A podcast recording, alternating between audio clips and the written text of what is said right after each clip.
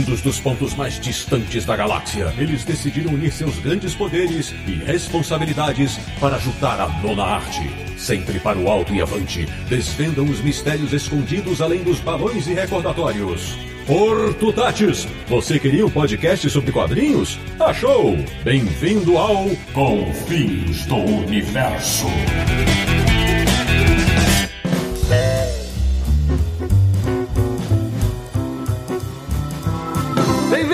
Bem-vindo! Está começando mais uma edição de Confins Universo, o podcast sobre quadrinhos que mais tem cenas marcantes. Que é o podcast do Universo HQ, onde você pode amar e ser amado www.universohq.com. E o programa de hoje vai contar a história de um jovem editor brasileiro que tem feito um belíssimo trabalho. Eu sou o Sidney Guzman, falo de São Paulo e sei bem o quão poderosa é a voz do silêncio. De Petrópolis, no Rio de Janeiro, um cara que sempre que olha para o céu se pergunta: é um pássaro? Samir Naliato. Sidão, você estragou minha abertura pelo segundo programa consecutivo, então vai vir aí crime e castigo para você. Muito bem. Da República de Piranga, em São Paulo, o homem surpresa do Confis Universo. Que hora é beldade presa na gaiola, hora é a besta. Marcelo Laranjo. E olha que eu não sou um dos filhos de Safira, hein? E fechando o timaço desse episódio, o nosso entrevistado de hoje. Um cara que pode dizer eu mato gigantes. Júnior Fonseca, meu amigo, bem-vindo. Fala pessoal, bom dia, boa tarde, boa noite. É, é um prazerzão estar aqui com vocês e vamos conversar um pouquinho sobre esse tempo de trabalho aí, que aos pouquinhos vem dando resultados, mas é difícil, né? Pois bem, meus amigos do Confis Universo, o episódio de hoje é mais um daqueles da série Histórias de Editor e vai mostrar a trajetória da New Pop. Então prepare-se porque o papo promete ser inspirador. Até já!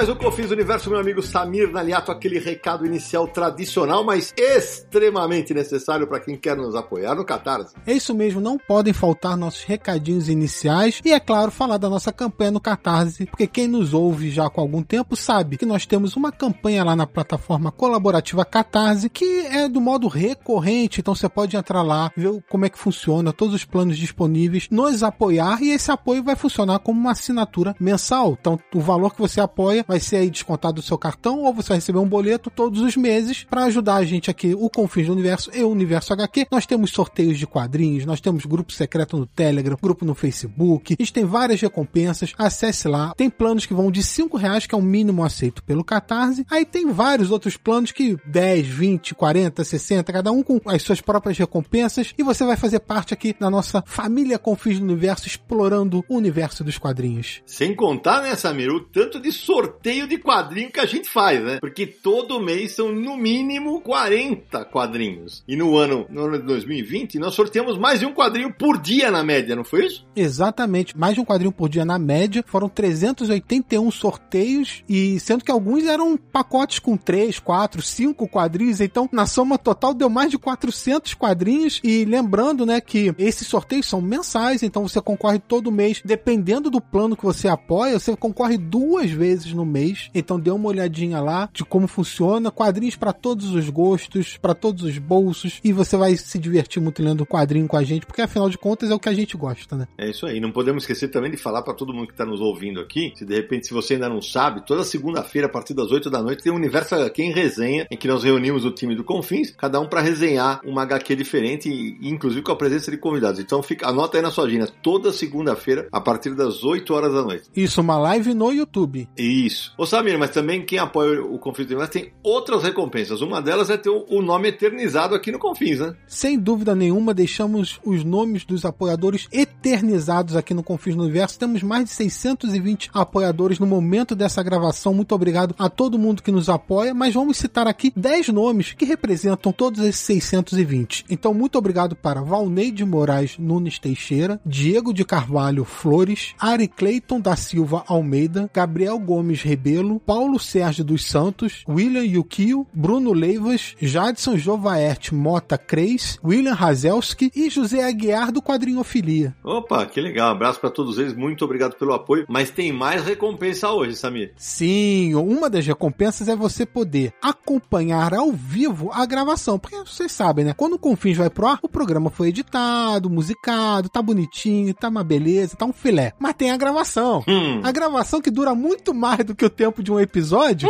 e você pode acompanhar nossas gravações aqui. Dependendo do plano, você pode acompanhar como ouvinte ou até mesmo debatedor aqui, dependendo do tema e do plano. Hoje nós temos dois apoiadores que vão acompanhar esse programa com a gente, que são eles, o Pedro Azevedo e o Renan Alonso. Bem-vindo, Pedrão. Olá, tudo bem, gente? Boa noite, boa tarde, bom dia para quem tá ouvindo. É um prazer estar aqui com vocês. Estou muito contente do convite, muito contente de estar participando dos bastidores do programa. Prepare-se porque vocês vão ver o tanto de, de coisa que acontece nos bastidores. E você, Renan? Como é que tá, meu velho? Fala Sidão, fala galera do Confins do Universo. Prazer enorme estar participando aqui, vendo os bastidores da gravação. E vamos que vamos, que a conversa promete. É isso aí, hoje o bicho vai pegar. Então, já que o Renan levantou a bola, vamos começar a falar do nosso convidado especial. O Júnior participou do, do segundo episódio do Mercado Editorial em Crise Buscando Alternativas, né? E contou um pouquinho da história da New Pop. Mas aí eu conversei com o Júnior que a New Pop, se você é um, um leitor mais de super-heróis e não acompanha o trabalho New Pop, a Pop é um case hoje no mercado. Tem feito um trabalho espetacular e eu queria começar esse papo justamente perguntando isso, Júnior. Eu queria que você contasse um pouquinho da tua história e até para o nosso ouvinte saber, que eu falei que o papo vai ser muito inspirador. Eu conheci o Júnior, ele trabalhava na Comics, a maior gibiteria do Brasil. Dali para cá, Júnior, como nasce o desejo de ser editor? Conta um pouquinho dessa tua história aí. Posso só fazer um adendo, Sidão? Fala. Eu também conheci ele lá. E ele não para, ele é elétrico, né? Uhum. Ele tá sempre passando na loja, correndo pra um lado pro outro, pra um lado pro outro. Ou imagina alguém com energia. É ou não é, Juninho? Não, o pior que é bons tempos ali, boas recordações da, da época da Comics, era bastante coisa pra fazer ali. E foi um dos, eu acho que um dos lugares que eu mais aprendi sobre o mercado, assim, que me deu um norte muito bom também, né, no caminho aí da, da editora. Mas, nossa, eu comecei a trabalhar com isso, eu acho que eu sempre gostei muito, né, de cultura japonesa, mas bem como fã mesmo, né, essa relação com o fã. Daí, por conta de um amigo meu, eu me apaixonei por Dragon Ball na época.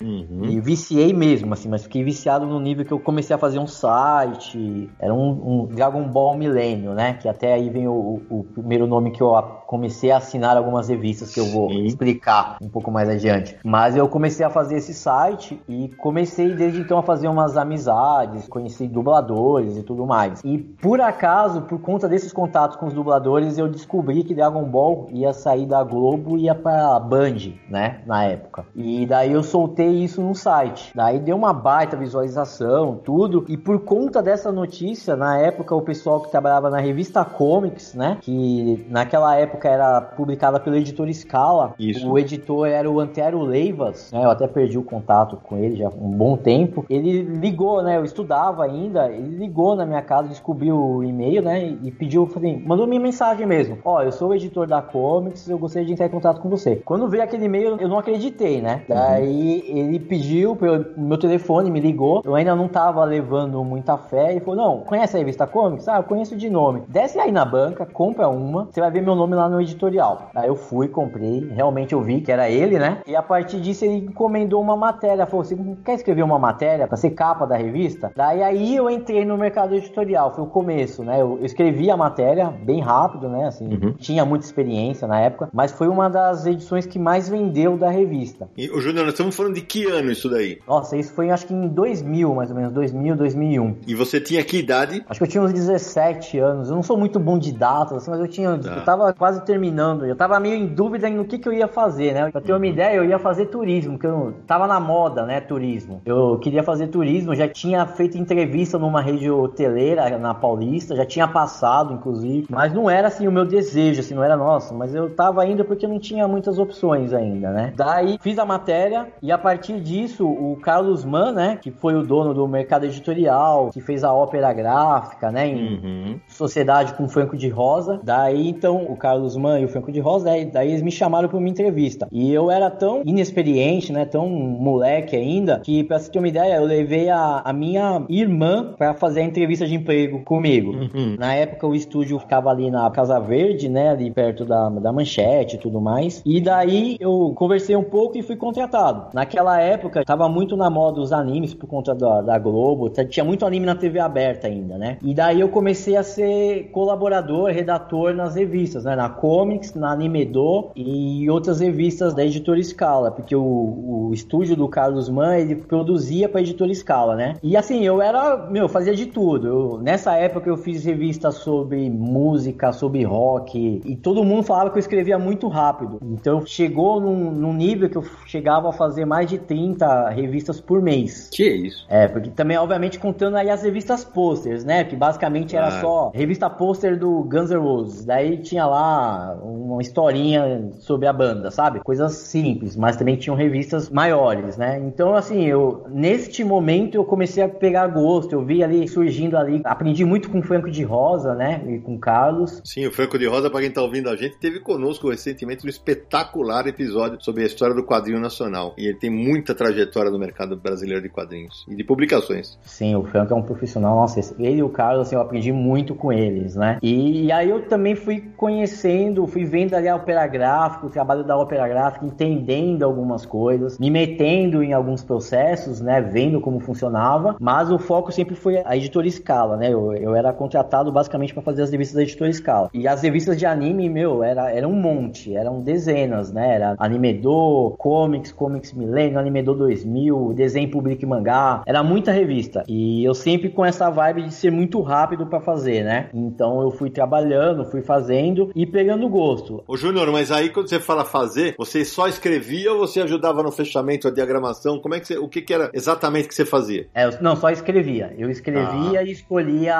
as imagens, né? Eu era o editor mesmo ali, né? Tá. Daí tinha a galera que diagramava, fazia tratamento, tinha revisão, tinha todos os processos, né? Eu entregava o texto pronto e escolhia as imagens e fazia o espelho da revista, né? E nessa época você era o Júnior DBM. Isso, por conta do site, né? O Dragon Ball Milênio, que era o meu site, né? E continuei tocando o site. E por conta disso eu participava de eventos, fui conhecendo outras editoras, né? Nessa época eu fiquei muito amigo com o pessoal, principalmente do pessoal da Conrad, né? Tinha um contato muito bom com alguns editores lá, o Alexandre Linares, né? Foi uma pessoa que eu conversava muito. E sempre fui pegando mais gosto, fui querendo trabalhar nessa área e fui fazendo as coisas. Nesta fase eu até tava namorando muito uma ida pra Conrad, conversava muito com a Lê e tudo mais. Só que daí, avançando um pouco, antes que isso acontecesse, a editora acabou, né, sendo vendida pra IDEP na época e acabou meus planos indo para as cucuias, né?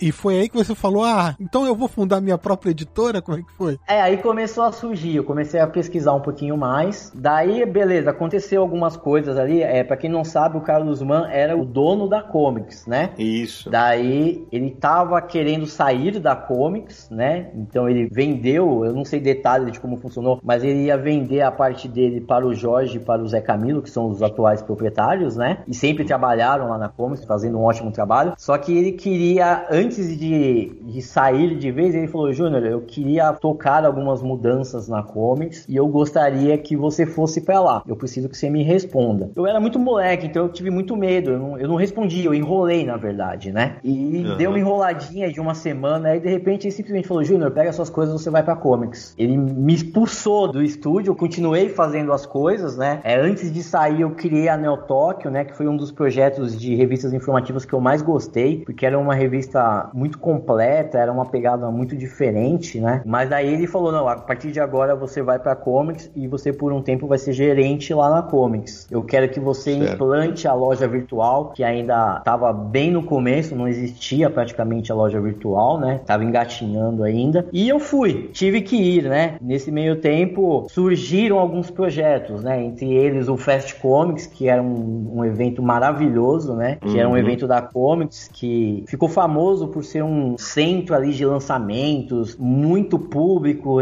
né? Atrás de promoções. Sidão participou muitas vezes lá, né? Ô Júnior, eu não só participei, como a primeira Graphic MSP, Astronauta Magnetar, foi lançada no Fast Comics em 2012. Verdade. Tem uma foto minha saindo não lembro qual foi a edição, foi uma das primeiras, saindo com quase um carrinho de supermercado de quadrinho. que delícia. É.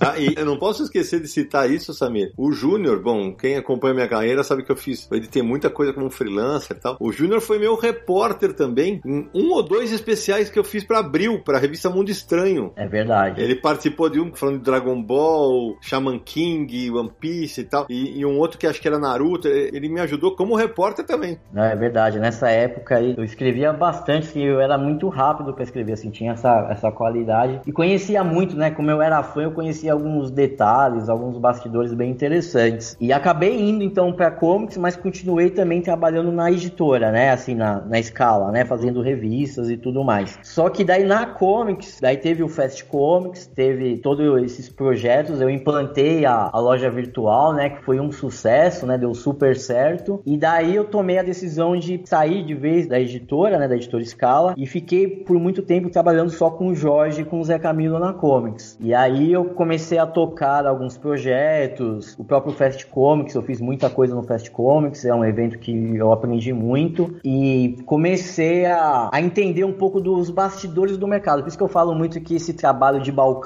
me ajudou muito também. E aí, Júnior, nós estamos falando em que época? Eu acho que a, a Comics já era mais ou menos 2006, mais 2005, 2006, que eu trabalhei lá na, já, já foi alguns. Eu fiquei bastante tempo trabalhando na editora Scala, né? E como a empresa era do Carlos, então, querendo ou não, eu sempre tava na Comics, sempre tava ali no meio, né? Eu sempre fiquei nas duas empresas, digamos assim, né? Então, eu sempre tive contato com tudo, né? E participei. Na época do Carlos da Ópera Gráfica, eu participava de negociação de gráfica, fui entendendo algumas coisas, negociação, contato com licenciantes. E na, na parte da Comics foi quando também me abriu alguns leques maiores, né? Porque eu tive acesso a negociação com editoras, eu comprava pela Comics, né? eu fazia pedido, então eu comecei a guardar essas informações, né? Ah, então quer dizer que esse título vende tudo isso. Olha, isso aqui claro. não tá saindo tão bem, né? Eu fui percebendo direcionamentos editoriais, o que, que vendia, o que não vendia.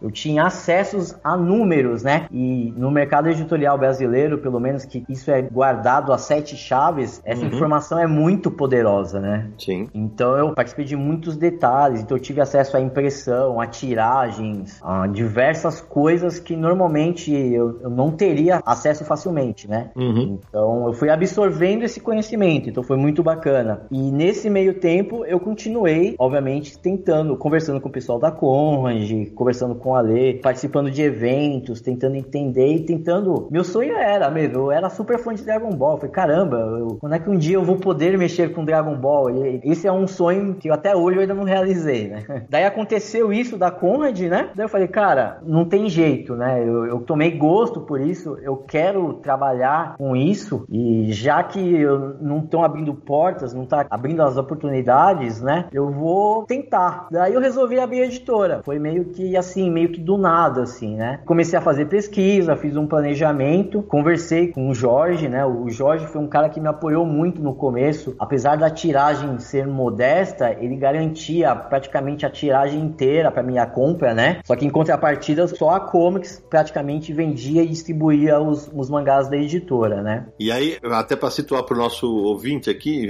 a editora estreia em 2007, não é isso? Foi, 2007. Obviamente, e... todo mundo hum. sabe das dificuldades de conversar com os japoneses, né? Sim. Então, eu, eu tomei um atalho, eu entrei em contato com uma editora italiana e depois de muita conversa e tudo, eu tinha um título que eu tinha em mente que eu gostaria de lançar eu descobri que essa editora italiana publicava esse título e, e perguntei. E por sorte, que é a Keiko Ishiguchi, do 1945, uhum. essa editora italiana tinha os direitos de publicação da obra. E daí eu consegui negociar direto com essa editora é, italiana.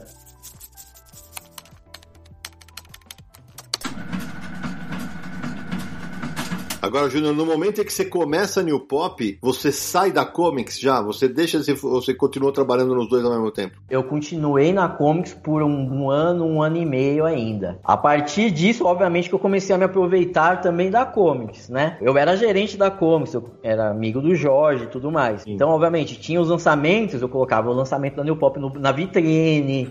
claro, mas aproveitar no bom sentido, né? né? Fazia lançamento na Comics, no Fast Comics, eu falava, e aí, Jorge, ó, vou virar a noite trabalhando aqui, mas qual vai ser o espaço dedicado a New Pop aqui para aparecer, né? E foi num Fast Comics que eu percebi que eu tinha que dar uma mudada, sabe? Eu não vou citar nomes, nada aqui, mas teve um Fast Comics que, que você já foi nos bastidores de lá, você sabe o quanto é insano, né? São toneladas de quadrinhos. É um trabalho assim que vai a madrugada dentro, né? E assim, eu sempre tentei fazer sempre o melhor. O Fast Comics era uma garantia de entrada para comics que, nossa, era muito bom para empresa, né? Claro. Então a, a, gente se dedicava muito ali. Aquele momento era o momento de fazer capital, assim. Então era muito importante e, e trabalhava muito ali. E eu lembro até hoje que eu, eu sempre. Eu, uma coisa que eu nunca tive é problema para carregar coisa, sabe? Não é porque eu sou gerente, eu era o gerente na época, que eu não era a pessoa que limpava banheiro ou que uhum. subia pacote, fazia pacote, separava pedido. Não, não tinha tempo ruim, sabe? Eu sempre tive isso como exemplo até pelo Jorge, pelo Carlos. São pessoas que, mesmo sendo os donos, eles sempre trabalham, estão ali fazendo as coisas. E deixa eu dar um depoimento aqui para os nossos ouvintes que de repente não te conhecem pessoalmente. O Júnior, ele é magro, mas ele é magro mesmo. E o que eu vi esse cara carregar de caixa, bicho? O que ele carregava de caixa, mano? Eu falava, uma hora esse moleque vai cair duro aqui, cara. Não, pior que é verdade. Tem umas caixas que o pessoal falando, você vai quebrar no meio.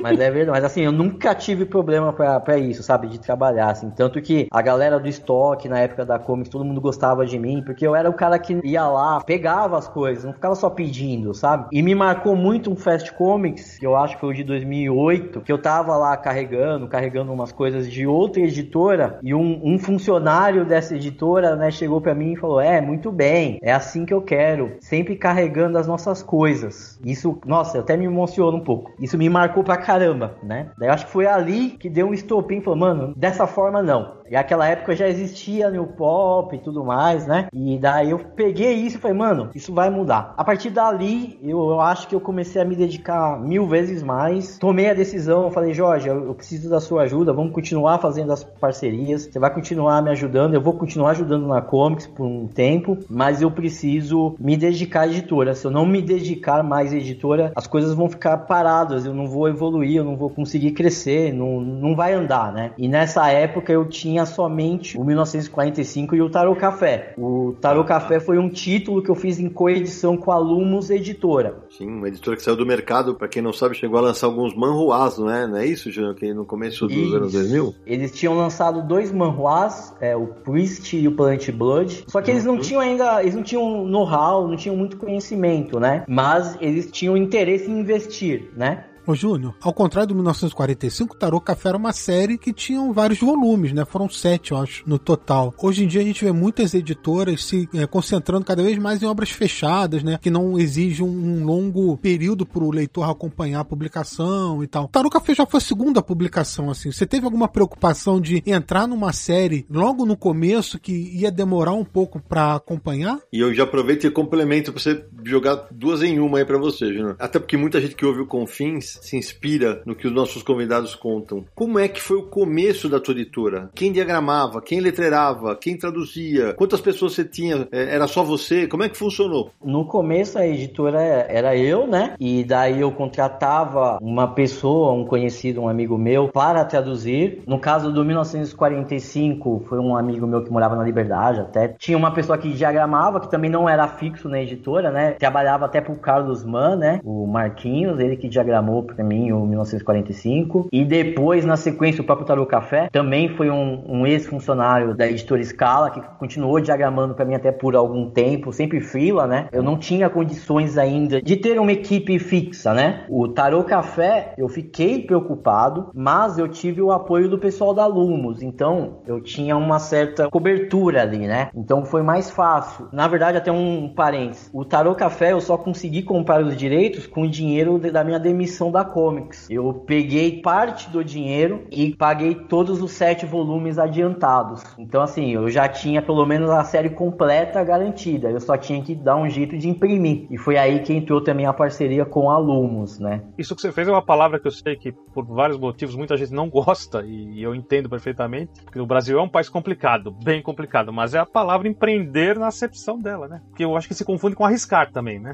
Nesse contexto nosso, mas felizmente você mandou ver e foi frente, né? É, tem essa parte do risco, mas obviamente que eu, eu foi um risco também calculado, porque assim, eu, eu tinha acabado de sair da Comics, mas eu saí da Comics por uma opção minha e caso eu precisasse, eu poderia voltar, sabe? Então, assim, eu tinha minhas preocupações, mas eu também fiz tudo muito bem calculado. E daí eu fechei essa parceria com a Lumos e acabei lançando, então, em 2007 ainda, o Tarot Café em parceria com eles. Ô, Júnior, mas é, nessa parceria com a Lumos, os materiais iam pra banca ou também eram só na Comics? Com a Lumos, ele já chegou aí pra banca, mas tudo por intermédio da Lumos. Tá. Porque a Lumos tinha feito umas, não vou falar loucuras, né? Mas talvez por inexperiência do mercado, eles imprimiram muito daqueles quadrinhos coreanos que eles fizeram. Então eles já tinham contato de banca. Eu não tinha tiragens tão alta, né? Mas o, o Tarot Café, ele chegou aí pra banca. Daí depois eu consegui um contato, graças ao pessoal na época do pessoal do HQ Maniacs, que é uma outra editora que não existe mais, né? Ele me, me arranjou o contato de um pessoal que fazia distribuição em bancas. Daí eu comecei a distribuição em bancas também. Isso já em que ano? Em 2008. Daí 2008 eu, eu começo com três títulos que eram licenciados, eram japoneses, mas também tinham agenciamento de editoras americanas e sempre séries curtas. Thank you. O Júnior, os primeiros lançamentos da New Pop foram mangás. E com o tempo, você começou a publicar outros materiais também, material americano, chegou a publicar títulos da, do selo Vertigo, que era o Vertigo Crime, né, em inglês. Era um selo específico que foi criado depois do grande sucesso de Sem Balas, aí vários tipos de títulos de crime, policiais e tal. E a New Pop publicou alguns desses títulos, mas assim, começou com mangá e aos poucos foi expandindo para outros tipos. Você já contou aí da sua história, que você escreveu para muitas revistas, muitas delas eram sobre anime, sobre mangá, você gostava muito de Dragon Ball. Era coisa da sua cabeça de focar em publicações de mangá? Era o que você gostava mesmo e era o que você queria procurar? É, e eu, eu complemento, que eu sei que você é um leitor de mangá, Júnior, mas, por exemplo, a brincadeira que, até para amarrar com o que o Samir falou, quando eu falei a brincadeira do É um Pássaro, foi um título que o Júnior lançou da Vertigo em 2012, um material excelente, aliás, um material espetacular. Um material escrito pelo Steven T. Seagal com arte do Teddy Christensen. O material é uma HQ muito, muito bacana. O foco sempre foi mangá, mas eu também leio quadrinhos americanos, né? Eu, eu gosto Uhum. muito de Batman, eu gosto gosto mais do Batman do que de outras leituras, mas atualmente eu leio muito Marvel, né? Tô lendo muito Marvel. Uhum. Mas naquela época, eu acredito, tá? Eu não sei detalhes, que a Panini não tinha exclusividade com tudo que era da Marvel e da DC. Ah, sim, porque inclusive outras editoras estavam publicando DC. A Mito chegou a publicar DC, a Pixel publicou DC com Vertigo, muita coisa. Dessa época que a, a DC saiu da Abril para ir para Panini, muita coisa ficou solta no mercado e outras editoras aproveitaram, inclusive New Pop, né? Sim, é, a gente, inclusive, acho que a gente começou até pra sentir um pouquinho isso. Na época, a gente pegou as séries de Supernatural, que saíam, se eu não me engano, pela Wildstorm. Mas foi uma experiência legal, entre elas Vertigo Crime, a gente pegou o É um Pássaro, por exemplo, mas eu acho que a galera não estava muito acostumada com a New Pop publicando quadrinhos americanos, quadrinhos da DC, Vertigo, entre outras. Tanto que É um Pássaro, que, o- que o Sidão comentou, eu acho que se a Panini lançasse, ia ser um resultado maravilhoso. Para a New Pop, foi um resultado bom. Tanto É o Pássaro como o Vertigo Crime, entre as outras também que a gente publicou. Supernatural foi melhor, mas também porque a Supernatural tem aí a fanbase da galera da série de TV e tudo mais. Mas, por exemplo, no o Vertigo Crime, nós publicamos a Rick Indecente, que é do, se eu não me engano, é do Azarello. É, isso, do, escrito pelo Brian Azarello. Isso aí. Então, o Brian Azarello, que é um baita autor. Nós publicamos o Dong Shuai, que é do Joy Kubert, né? Então, são nomes aí de respeito, né? A gente publicou Morte no Bronx, que é do Peter Milligan. Então, tem muitos nomes interessantes, principalmente nessa linha do Vertigo Crime. Mas eu acredito que naquela época, até pelo alcance da editora, por ser muito recente, a galera não conhecia tanto a gente. Então, eu acho que por isso que os resultados não foram melhores dessa linha em específico. É, E, e até para deixar claro para o nosso ouvinte, as brincadeiras que eu fiz na, na abertura, os cenas marcantes que eu falei logo. Cara, o material do Dave McKean. É um material muito bacana do Dave McKean. E o, o Júnior também chegou a lançar a Jill Thompson, né? Minha madrinha bruxa. Isso. É, saiu realmente bastante coisa. Ô, Júnior, só uma dúvida. Eu tô vendo aqui no- na cronologia, vamos dizer assim, da editora. Antes de chegar nesses títulos que a gente acabou de comentar, foram mais ou menos 5 anos e 20 e poucos títulos diferentes focando em mangá, né? Duas dúvidas minhas. Foi, isso deu um fôlego financeiro bom pra entrar nas nas linhas que você entrou posteriormente. E foi difícil, eu sempre achei que fosse complicado licenciar Osamu Tezuka. E vocês começaram com Dororo, né? Foi, foi o primeiro título também nessa fase aí, nesse, nesse período que eu tô falando. Me tira essas duas dúvidas, se, se te, foi onde deu um volume bom, né, para conseguir investir mais em títulos diversos, e como foi licenciar o Tezuka? Neste período aí a gente começou a lançar muita obra curta, né? E os volumes únicos. E já neste período a gente começou a, a dar um upgrade também na qualidade do acabamento da editora. Nós praticamente deixamos de publicar material em, no papel jornal e começamos a usar mais papel offset e adotamos o que a gente vem trazendo até hoje. Somos talvez uma das poucas editoras de mangás que usa isso como padrão, que é o acabamento costurado, colado, papel de alta alvura. Então começou já em 2009, mais ou menos. Antes mesmo do Tezuka, a gente conseguiu um título que abriu um pouco de portas pra gente, que foi o Speed Racer, né? Nós lançamos em 2009 o Speed Racer, né? Uma série completa em dois volumes, o clássico, o mangá original, né? Eu acho que o grande segredo é o fato da editora sempre ter uma estrutura muito enxuta. Toda a parte de tradução, a, a parte de diagramação era sempre terceirizada. Então, nessa época, em 2009, eu, na minha cabeça, às vezes foge um pouquinho as datas, mas nessa época eu ainda era sozinho trabalhando. Então, eu fazia tudo. Eu fazia contato com as editoras, fazia o financeiro, fazia distribuição, fazia pacote, literalmente eu fazia tudo. Eu acho que eu sempre tive essa preocupação de sempre ser muito pé no chão, né? Então, a cada título que ia dando certo, eu sempre fui guardando um pouquinho, né? E sempre já usando o próprio dinheiro do giro para comprar novas licenças. E com o Speed Racer deu um, fôlego muito interessante pra gente. Seguido do Speed Racer, a gente pegou um outro título que vendeu muito bem na época, que foi Um Litro de Lágrimas. Ele é baseado num best-seller japonês, né? Um, um, livro muito famoso. E o mangá também, volume único, também ajudou muito. Foi pra banca, teve um bom resultado em bancas. Só que naquela época, antes de entrar no, no Tezuka, se eu tivesse o conhecimento que eu tenho hoje, eu não teria errado tanto. Porque nessa época eu já estava mandando muita coisa na banca. E banca é uma bola de neve, de problemas, na verdade. Por quê? Porque as tiragens para mandar para a banca precisavam ser muito grandes, né? Mas também, Júnior, naquela época o mercado era bem diferente, né?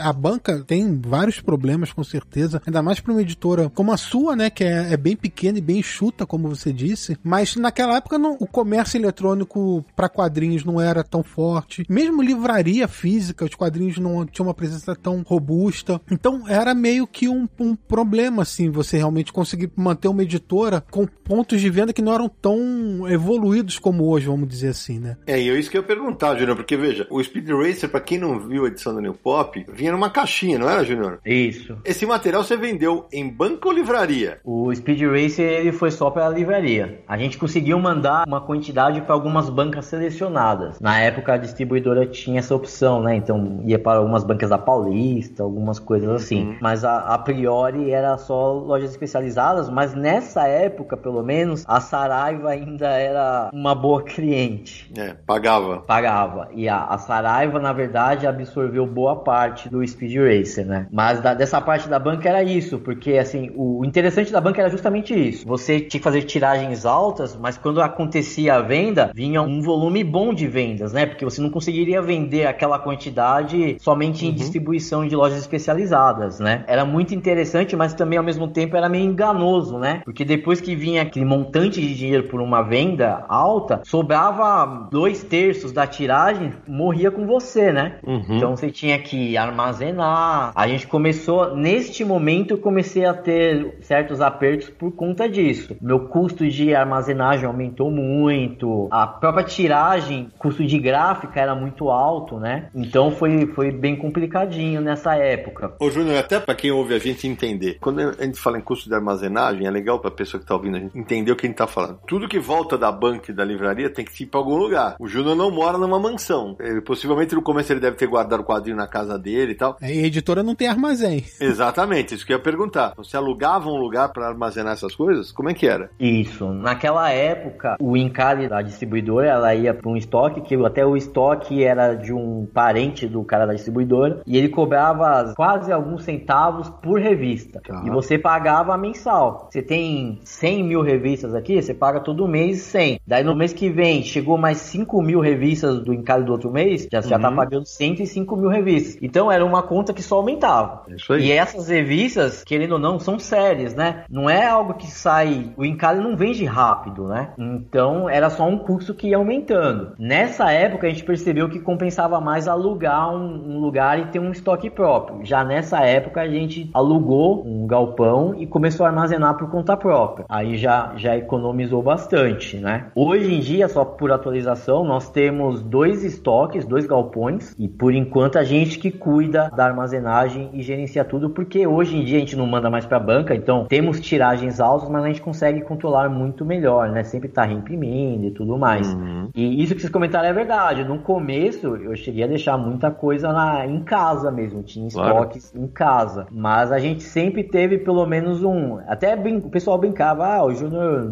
nunca teve escritório, a editora é na casa dele. Na verdade, nunca foi. Eu sempre tive pelo menos um, uma salinha comercial, né? E eu queria dar um depoimento aqui. Nessa fase que o Júnior tá nos cinco primeiros anos da editora, os mangás que o Júnior lançava, um ou outro, eu curtia, eu gostava muito dos mangás do Tezuka, daqui a pouco eu quero que o Júnior responda especialmente sobre a negociação do Tezuka que o Naranjo pediu. E também ele começa a lançar Vertigo e tal, e aí é um quadrinho que falava mais comigo, e eu acabava lendo esse, Tezuka e tal. E aqui vai um depoimento mesmo. Todo mundo que me conhece sabe que eu sou um cara extremamente chato com revisão. E aí eu lia e dava um retorno pro Júnior. O Júnior sempre foi absolutamente aberto e humilde ao ouvir as, as opiniões. Falou assim: não, obrigado, obrigado pela puxão de orelha, vou melhorar. Eu tenho lido as publicações recentes da, da Leon Pop, melhorou demais, mas demais a produção editorial. Hoje é uma das preocupações dele. Então, é, depoimento de leitor aqui e de editor, de ver, ver essa preocupação e essa evolução que a tua empresa teve. É, não, isso é um problema que a gente realmente teve por algum tempo e a gente foi uma das maiores preocupações aí que eu tive para solucionar. Eu acho que esse também é o segredo da editora aí que a gente tem, que é a transparência com o leitor. A gente sempre absorveu muito bem as críticas, né? E a gente sabia que essa era uma das grandes críticas que a editora sofria e a gente vem trabalhando cada vez mais para melhorar isso, né? E entrando agora na, na parte do Tezuka, né? Eu acho que a partir do momento que nós conseguimos o licenciamento do Speed Racer e do Um Litro de Lágrimas, que são dois títulos que para os japoneses são muito importantes, são muito conhecidos, tudo ficou começou a ficar um pouco mais fácil. A gente já tinha coisa para falar com as editoras japonesas, né? E eu entrei em contato na época com um fã-clube muito famoso dos Estados Unidos do Osamu Tezuka e eles me passaram o contato de uma agência que cuidava de algumas coisas de animação, alguns filmes do Osamu Tezuka. E a partir disso eu comentei, falei da editora e foi graças a isso que a gente conseguiu o licenciamento das primeiras obras dele para a editora, né?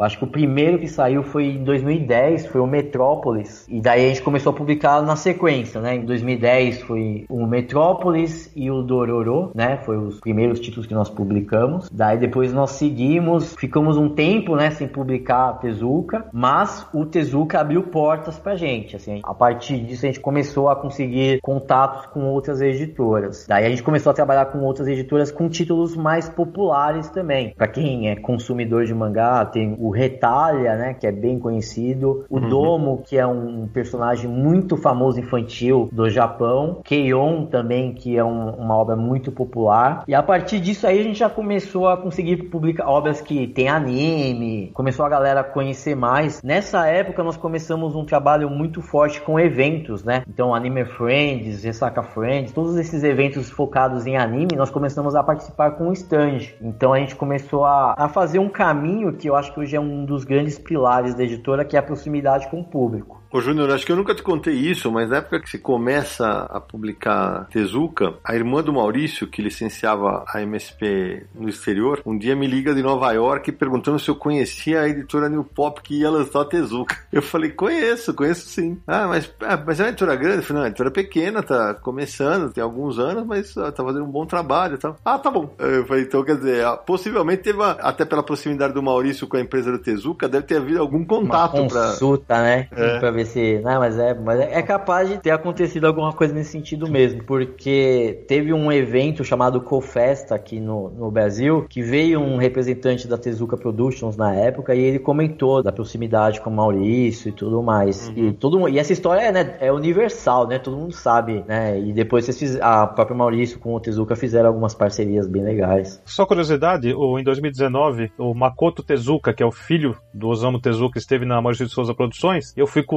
pelo Universo HQ, até como forma de reconhecimento, né? Todo o trabalho, ele é diretor de cinema, né? E o pai é o deus dos mangás. Eu presenteei ele com a nova Ilha do Tesouro, que tinha saído há pouco tempo pela New Pop. Só fica aí como curiosidade. Nossa, legal.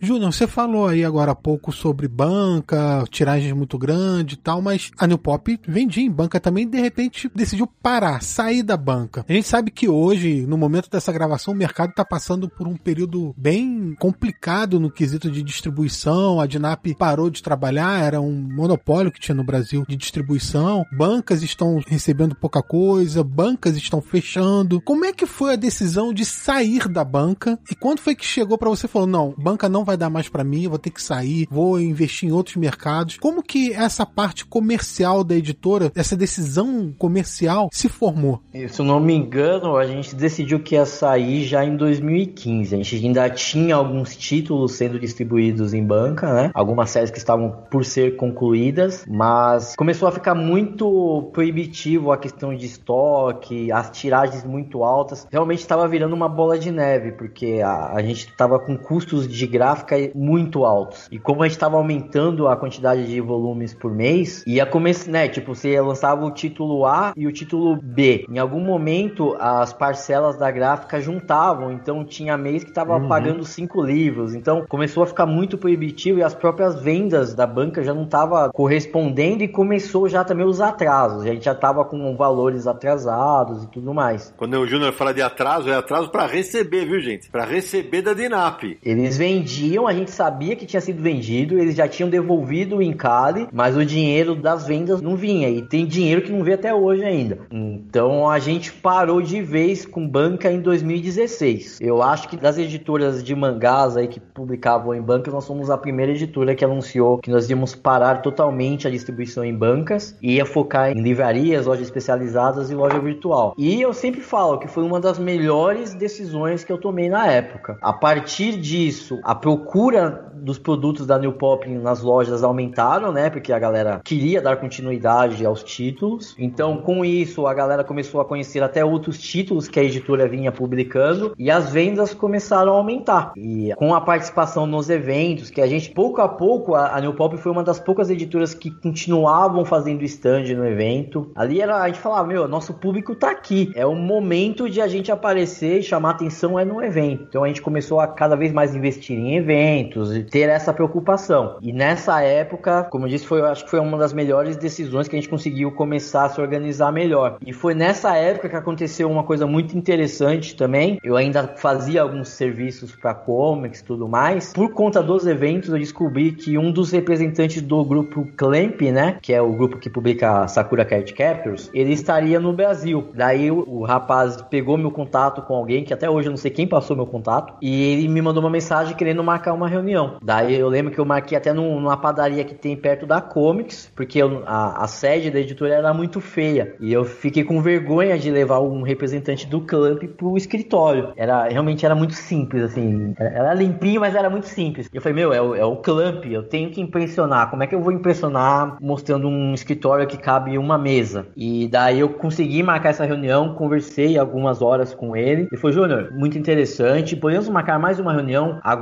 com um dos representantes chefes das meninas, se eu não me engano, ele era até parente dela, porque o Clamp tinha mudado o esquema e tinha colocado, acho que alguma empresa parente para cuidar das séries delas. Eles tinham tirado os direitos das editoras e eles iam representar por conta própria. Eu, claro, vamos conversar. Daí chamei um, um intérprete, né, que eu não falo japonês, marquei no, no hotel, né, que ele tava na, no, no hallzinho do hotel, que é um lugar mais tranquilo, com a desculpa sempre de que, não, não quero te dar trabalho, vamos conversar conversar que fica melhor para você. Nunca que não dá para te levar na minha editora. Marcamos a reunião, conversamos muito e eu falei, ó, eu quero licenciar a Clamp, eu já tenho Tezuka, eu quero fazer isso, isso, isso com título, vou fazer isso de marketing, meu público é esse, vou fazer lançamento em evento. Se vocês permitirem, eu quero trazer o Clamp pro evento e fui falando, fui falando, fui falando. O cara só observando, só observando. Isso me marcou muito também. Em determinado momento ele pediu a palavra pro cara, ele falou, ó, gostei muito de você. Com essas palavras: me encantou muito porque você é jovem e eu vejo um brilho no seu olhar, um brilho de quem quer trabalhar com isso, que gosta do que faz. E falou com essas palavras. Então o título é seu. Na época era o Gate 7, que era o título mais recente do Clamp. O título é seu. Daí eu fiquei super contente. Eu falei, ah, e tem mais esses aqui também que eu gostaria. Daí eu mostrei outros títulos, ele falou ok. Tanto que depois essa informação vazou pelo próprio site do Clamp e eles publicaram. Gate 7 vai sair em tais países. Daí tá lá, Gate 7, Brasil, New Pop. Eu não tinha nem divulgado ainda. Então, a partir daí a gente conseguiu o Clamp. E o Clamp também foi outro que abriu muitas portas, né? Porque você já tinha Tezuka, você tinha Clamp, você tinha Speed Racer, você tinha um Litro de Lágrimas, tinha Keion, que era uma obra mais popular, né? Mais, mais jovem ali, mais contemporâneo do Japão. Então nessa época a gente já tinha alguns títulos um pouco mais famosos, que tinham animes e tudo mais. Então, quando a gente conseguiu o Clamp,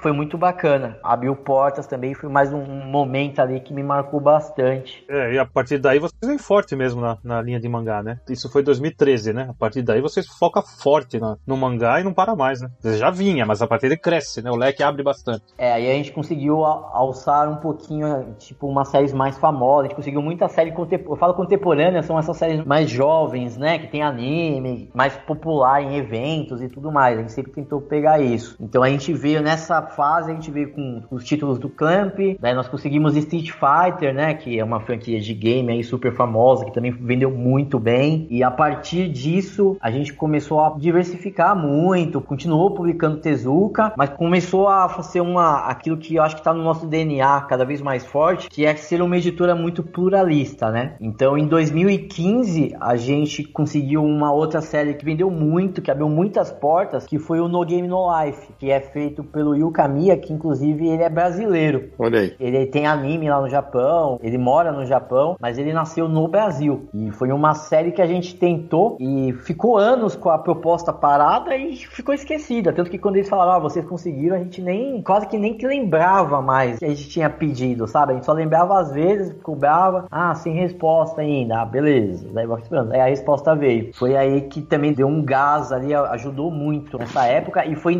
2015 que nós conseguimos também nosso primeiro título da Kodansha. Até então nós licenciávamos com algumas agências japonesas, né? Mas em 2015 nós conseguimos negociar diretamente com a Kodansha. Eu já tinha conversado com eles e estavam no Brasil para fazer algumas reuniões, para fazer uma, uma tour pela América Latina. E novamente ali eu, eu consegui o contato e consegui marcar uma reunião por causa do, do pessoal da Clamp, né? E fala qual é o título, Júnior. Da Kodansha foi o Number Six, que é um- uma série de ficção muito famosa deles. Quando eu comentei sobre Number Six, eu já conhecia a série, o, o agente, né, o, o representante ficou até surpreso por eu conhecer a obra, porque ele falou, ah, essa obra é muito hypada no Japão, tá começando a fazer um sucesso nos Estados Unidos, mas ela, normalmente a galera não fala muito dela, porque na Kodansha, eu sempre tive essa linha de pensamento, eu sempre tenho que pegar uma série um pouco mais fora da curva, porque o pessoal não vai me, me licenciar logo de cara uma série arrasa quarteirão deles, né? Sim. Eu tinha sempre que mostrar um bom trabalho para depois conseguir títulos mais fortes, mais populares, né? 2015, então, eu fechei o Number Six e também peguei o 5 centímetros por segundo, que é do Makoto Shinkai, que é um autor muito renomado também.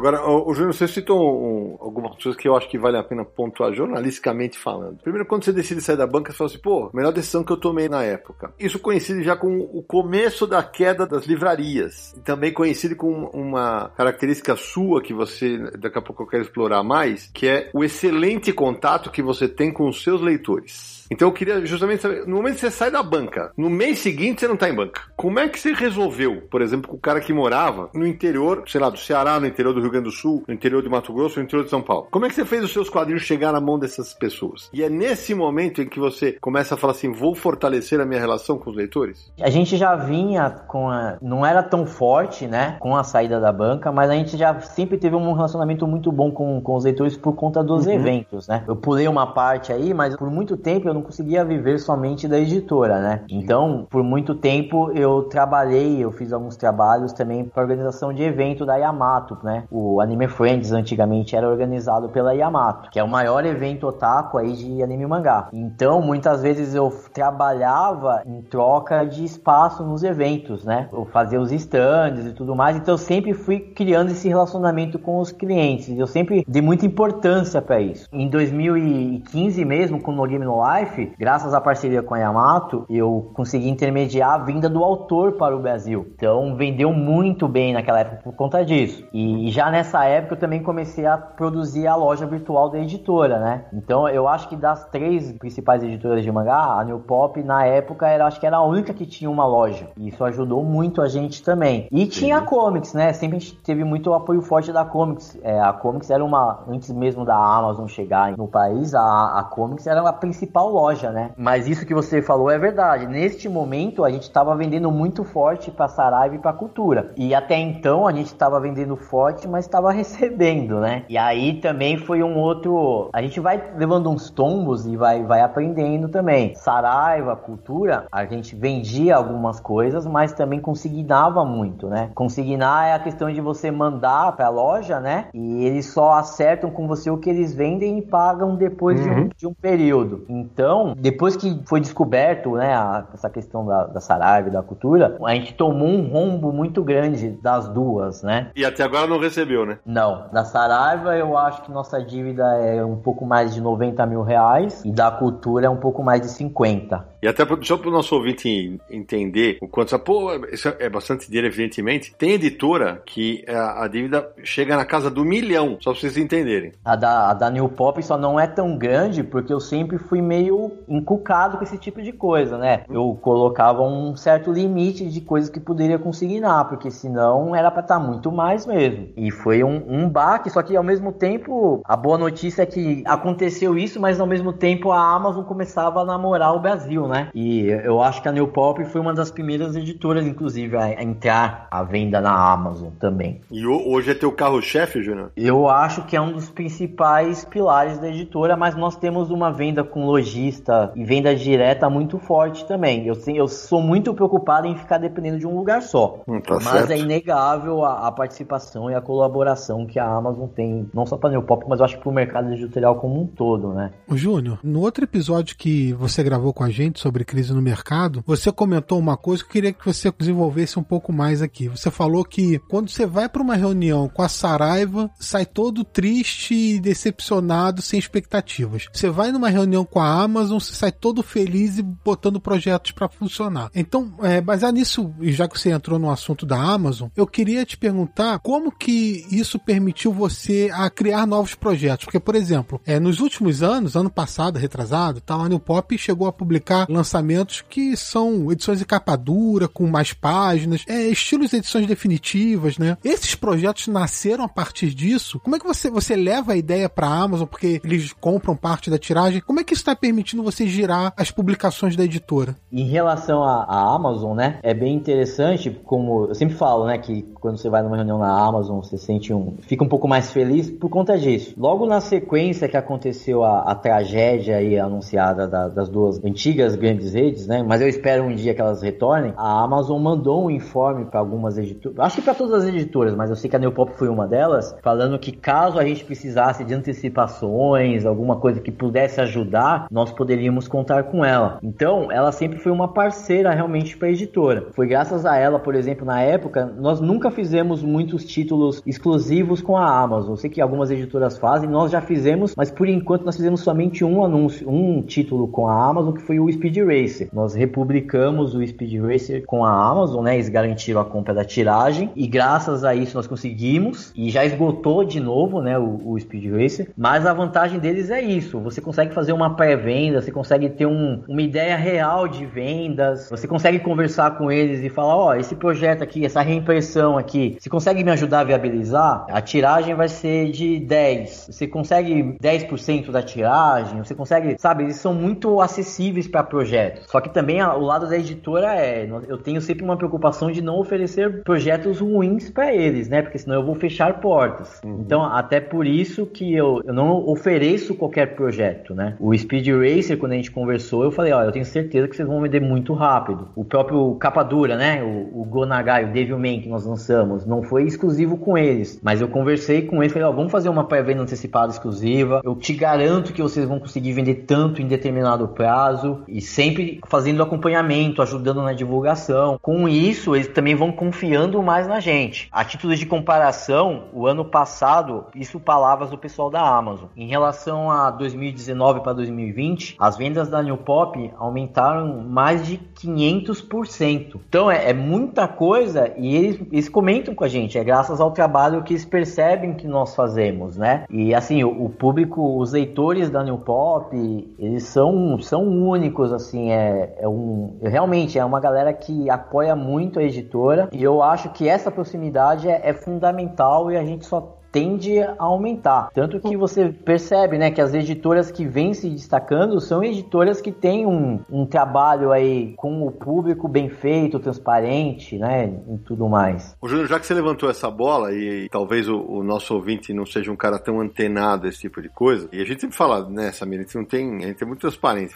É, uma das coisas que a gente se preocupa demais no mercado é que fique só a Amazon, mas não dá para negar. A Janaína Deluna falou aqui no primeiro episódio da crise do mercado que hoje ela vai e paga religiosamente para todas as editoras. Então, não dá para negar que as editoras realmente saem ganhando quando estão trabalhando com elas. Não tem, não tem como negar. E o Júnior, nos últimos meses, quer ver? Júnior, quantas vezes você ficou como o quadrinho mais vendido da Amazon? Vixe, olha, não tenho o que reclamar, viu? Foi muitas vezes. No momento que a gente está gravando esse programa, inclusive, a gente entrou no começo da tarde com algumas reimpressões. Acho que foram oito ou nove reimpressões. Todas estão no, no top 50. Isso é incrível. Samir, ele chegou a colocar um título chamado Solo Leveling, que ele me apresentou quando tive recentemente com o Júnior, no, no final do ano passado, que vou pedir para ele explicar direitinho, que é uma webtoon transformada em quadrinho. Eu nunca tinha ouvido falar do material, Samir. Ele ficou em primeiro da Amazon, ele fez capa exclusiva para a Amazon. Esse resultado é tanto do teu trabalho com a Amazon, mas também, eu creio, dessa interação que você tem com o teu público. Sou certo? Sim, eu acho, não, nem acho, é com certeza. Em fevereiro, final de fevereiro ou março, quando estourou a pandemia no Brasil, é bem curioso. No dia seguinte que foi falado que o pessoal ia ter que ficar em casa, né? No dia seguinte, uma das grandes redes aí já mandou um e-mail, ó, oh, sabe os pagamentos que a gente já não tá fazendo? Não vamos fazer de qualquer forma agora. Um dia depois veio o contato da Amazon falando justamente o contrário. Gente, vocês estão precisando de apoio, nós vamos apoiar vocês. Ao mesmo tempo, a gente já se preocupou também, falou com todos os nossos parceiros lojistas, falando que a gente ia segurar as pontas e a gente ia se ajudar no que for preciso, né? Só que ao mesmo tempo, naquela época, todos os lojistas praticamente, obviamente, falaram que não iam conseguir cumprir com os prazos e tudo mais. Naquele momento, bateu um pouco de desespero. Em questão de dois, três dias, a gente percebeu que 80% quase das nossas entradas iam ser comprometidas. Foi bem complicado. Eu cheguei a soltar uma carta do editor falando do, do cenário e neste momento a gente, eu também a vantagem de ser uma editora compacta, como eu falo, né? eu nunca falo editora pequena, uma editora compacta e por ser o dono da empresa, as decisões são rápidas, né? Então aconteceu esse negócio que todo mundo vai ter que fechar, a gente ó promoção na loja loja da, da, editora. Quem pagar à vista, a loja parceira que conseguir pagar à vista vai ter desconto adicional. Vamos vender, temos que fazer dinheiro para sobreviver. É, ao mesmo tempo da pandemia, no dia seguinte eu mandei, todo mundo teve que ficar em casa, né? Só eu vinha para editora por muito tempo. Mandei no grupo da editora, para os funcionários da editora, gente, eu sei, porque, meu, deu uma semana, começou um monte de editora a demitir funcionário. Verdade. Deu dois, três dias, começou a dar muito buchicho isso, né? Então, e quando uma editora é compacta, todo mundo acha que para ela também vai ser muito pior. Então o pessoal tava preocupado. Daí eu mandei no grupo da editora, falei, gente, ó, não se preocupem, a gente vai tocar um dos alicerces da, da editora, que sempre é a questão dos funcionários, né? Eu sempre falo aqui internamente, o pessoal financeiro aqui, meu, atrasa qualquer coisa, não atrasa salário de funcionário. Daí neste momento eu falei, ó, a partir de agora eu, eu não vou tirar meu Prolabore e mandei no grupo da editora, gente, vocês não se preocupem, vocês estão em casa, pesquisem na internet loja, pesquisem ideias, ideias, mas não se preocupe, ninguém vai ser afastado. E isso aconteceu, ninguém da editora foi afastado. Então isso eu, eu fiquei muito contente, que até, a, até o pessoal da equipe comentou, nossa, o Júnior, é, sabe, falou assim, puta diferença, enquanto eu tô vendo alguns amigos aí chateados, a gente recebeu essa, deu uma parte do print da mensagem e tudo mais. Então a gente sempre teve essa preocupação e veio essa preocupação, né? Caramba, o que a gente vai fazer? A gente come, então começou essa movimentação de tentar vender. Precisamos de dinheiro, precisamos de dinheiro. Por sorte, eu já tinha negociado só que eu ia lançar somente no Anime Friends em julho dois títulos, que são o Given e o próprio Solo Leveling. O Solo Leveling é um quadrinho baseado em um webtoon, que é uma mania, né? Que você lê no celular, leitura rápida, e lê com uma mão só, com o dedo, você só vai mexendo no celular na leitura vertical, né? Só vai descendo ali a, a tela. E eu já tinha contatos com algumas editoras coreanas, editoras chinesas, que eu fiz na época que eu fui pra. Eu fiz, fui uma vez só, mas nunca aproveitei tanto, que eu fui pra Frankfurt, né? Na feira de Frankfurt. Fui uma vez lá, quase morri de frio, mas foi muito bom, conheci muitas editoras e fiz alguns contatos e sempre fui namorando. E eu conhecia já solo, eu gosto, eu já, já lia, né? E eu comecei a conversar com a licenciante e eu tinha meio que há pouco tempo eu tinha acabado de fechar o contrato dele e do Given. E o Given é um BL, né? Um Boys Love, e alguns conhecem mais como Yaoi, mas hoje em dia esse termo não é muito usado mais. E esse, o, Given tinha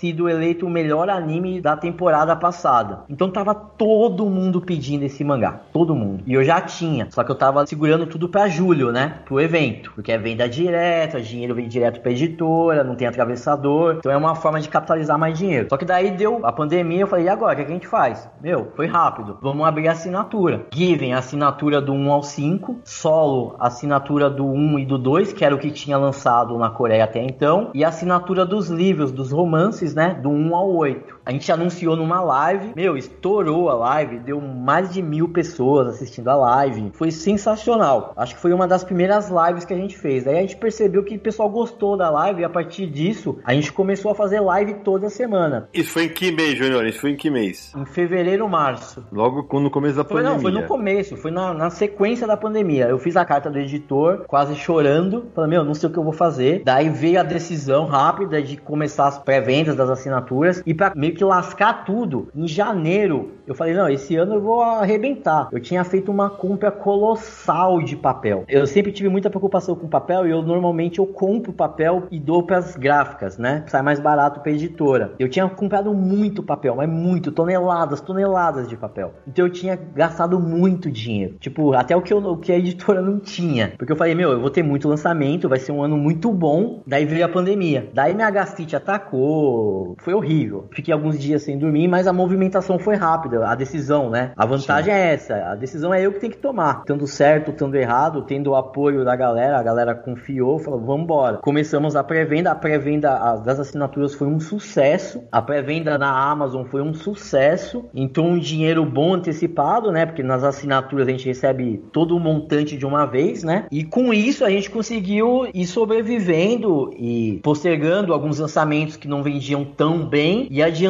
títulos que tinham boas saídas. Então a gente conseguiu se organizar de forma muito boa. Tanto que uhum. nesses primeiros meses a gente chegou a ter momentos, teve um momento, uma semana que foi muito marcante, que dos 100 títulos mais vendidos de quadrinhos da Amazon, a New Pop tinha, eu acho que 80. Caraca. Isso foi realmente surreal. E foi também por conta do apoio dos leitores. A galera, não, vamos ajudar a New Pop, vamos comprar. Se você não conhece esse título, ó, começou a recomendar para amigo, compra esse que é legal, compra outro. E, e foi indo, foi indo, foi indo. E aí a gente continuou semanalmente conversando com a galera, atualizando, sendo transparente, falando: ó, isso tá acontecendo, isso vai atrasar, esse não vai sair hoje, esse não vai. Ô, Júnior, eu queria levantar justamente esse ponto. No dia que nós estamos gravando esse programa, o Júnior acabou uma live, é uma quinta-feira, o Júnior acabou uma live com o público dele, fica lá 200, 300 pessoas. Ele deu um respiro e veio gravar conosco. Eu assisti a live. A interação dele com o público é, é basicamente o que a gente tem com os nossos ouvintes. Ele conversa com os caras, explica, olha, isso aqui não dá pra fazer, isso aqui eu vou fazer. Ele é muito, muito transparente nesse sentido. E, cara, que loucura! Você lançou um programa de assinatura no meio da pandemia. Assinatura não é aquele negócio, gente, pra quem tá ouvindo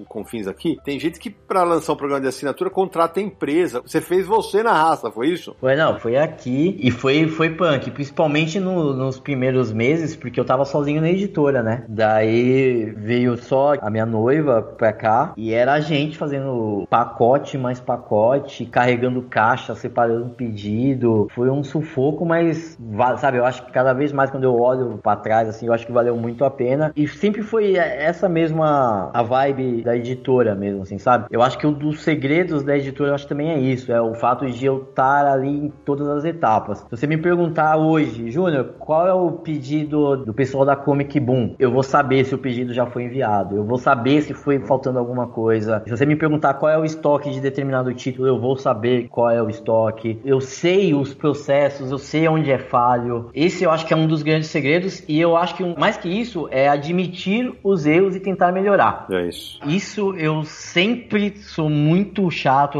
eu não deixo me levar também só. Tem muita crítica, eu tento pegar a crítica, eu vejo o lado positivo da crítica, sabe? Tem os comentários da parte do haterismo, né? Essa parte eu tiro, mas eu pego o que, que o cara tá reclamando. O hater tá reclamando disso e tá fazendo a parte meio chata que é xingar exageradamente. Beleza, pega essa parte chata e vamos resolver a parte chata, porque daí só vai sobrar o cara xingando minha mãe. Aí ele perde a razão. E, gente, é verdade mesmo. O Júnior, recentemente, quando saí de férias, falou: Júnior, li, eu li o Devilman, li. Aí ele falou: me manda teus retornos, Sidão, o que, que você achou da obra tal. Ele é muito atento a isso. Ele é realmente muito preocupado em melhorar o produto dele e ele realmente está em todas as etapas do processo. Júnior, só para deixar mais claro, que tamanho que é a New Pop hoje? Quantos funcionários são na empresa hoje? Olha, por incrível que pareça, acho que a editora é pouca gente ainda, hein? Eu acho que pessoas fixas são seis pessoas atualmente. E daí nós temos os terceirizados, os colaboradores, né? Tradutor, alguns diagramadores e tudo mais. O ano passado foi muito bom para a editora. Nós fomos eleitos a melhor editora do mercado de mangás, tá? Eu tô falando. Uhum. Nós fomos eleitos a melhor editora do mercado por duas premiações, mas a gente percebeu que a gente ainda não tem capacidade de aumentar o número de títulos por mês. Então, este ano, a nossa prioridade, além de manter as coisas que estão funcionando, é melhorar a nossa capacidade de produção. Então, esse ano, com certeza, a gente vai aumentar um pouquinho a equipe da, mais da parte de diagramadores, essa parte, Uhum, né? Mas tá. sempre com muito pé no chão. Inclusive, É, até a sede da editora vai mudar, a gente vai para um local novo. Inclusive, vai começar uma saga nova no YouTube, que é New Pop em Obras. Olha aí. Hoje mesmo, né, no que a gente tá gravando o cast, eu já fui no local novo gravar. A gente vai mostrar meio que cada etapa da, da reforma da casa nova. Então a galera vai ver quebrando parede, vai ser uma coisa bem, bem legal. Isso é uma exclusiva aqui pra vocês. Bacana demais.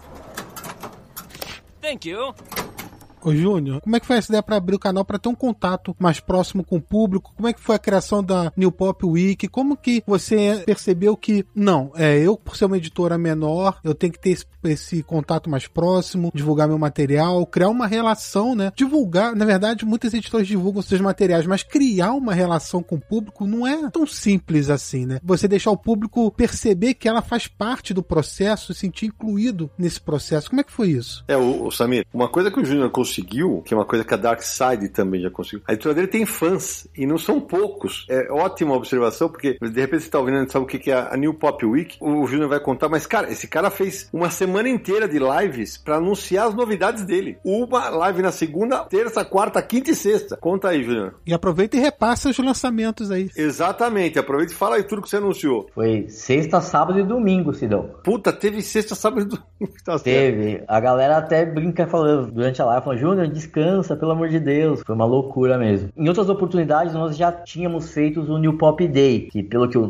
próprio nome fala, né, é um dia que a gente fazia um evento da New Pop com alguns anúncios e algumas palestras relativas às nossas séries, né? A gente já estava com a ideia de fazer o New Pop Day, eu já tinha até locado um, um local, já estava até com o local pago, mas aí aconteceu a pandemia e a gente, nossa, e aí? A gente vai, tem tanta coisa legal para anunciar, o que, que a gente pode fazer? Daí, conversando aqui, eu falei, meu, mas se a gente fazer um evento de um dia só, para anunciar tantas coisas legais que a gente tem para anunciar, um dia, um anúncio vai comer o outro, né? Não vai dar certo, porque vai um vai comer, vai, vai perder o destaque, né? Daí, conversando aqui internamente, a Débora, que é um dos meus braços direitos aqui também, junto com a Ana, que também tá comigo há bastante tempo, que é a parte do comercial, eu falo, ah, por que, que a gente não faz o New Pop Week? Não, New Pop Week? Caramba, um evento que vai durar sete dias, todo dia uma live com alguns anúncios, e aí a gente conseguiria, tipo, dividir os anúncios para dar um foco, um destaque para cada um deles, né? Para ninguém comer o outro. Então seria muito interessante. E a gente ficaria uma semana inteira na mídia. A galera toda cobrindo o evento e falando dos lançamentos do evento. Meu, foi uma ideia assim sensacional e foi uma loucura, né? Foram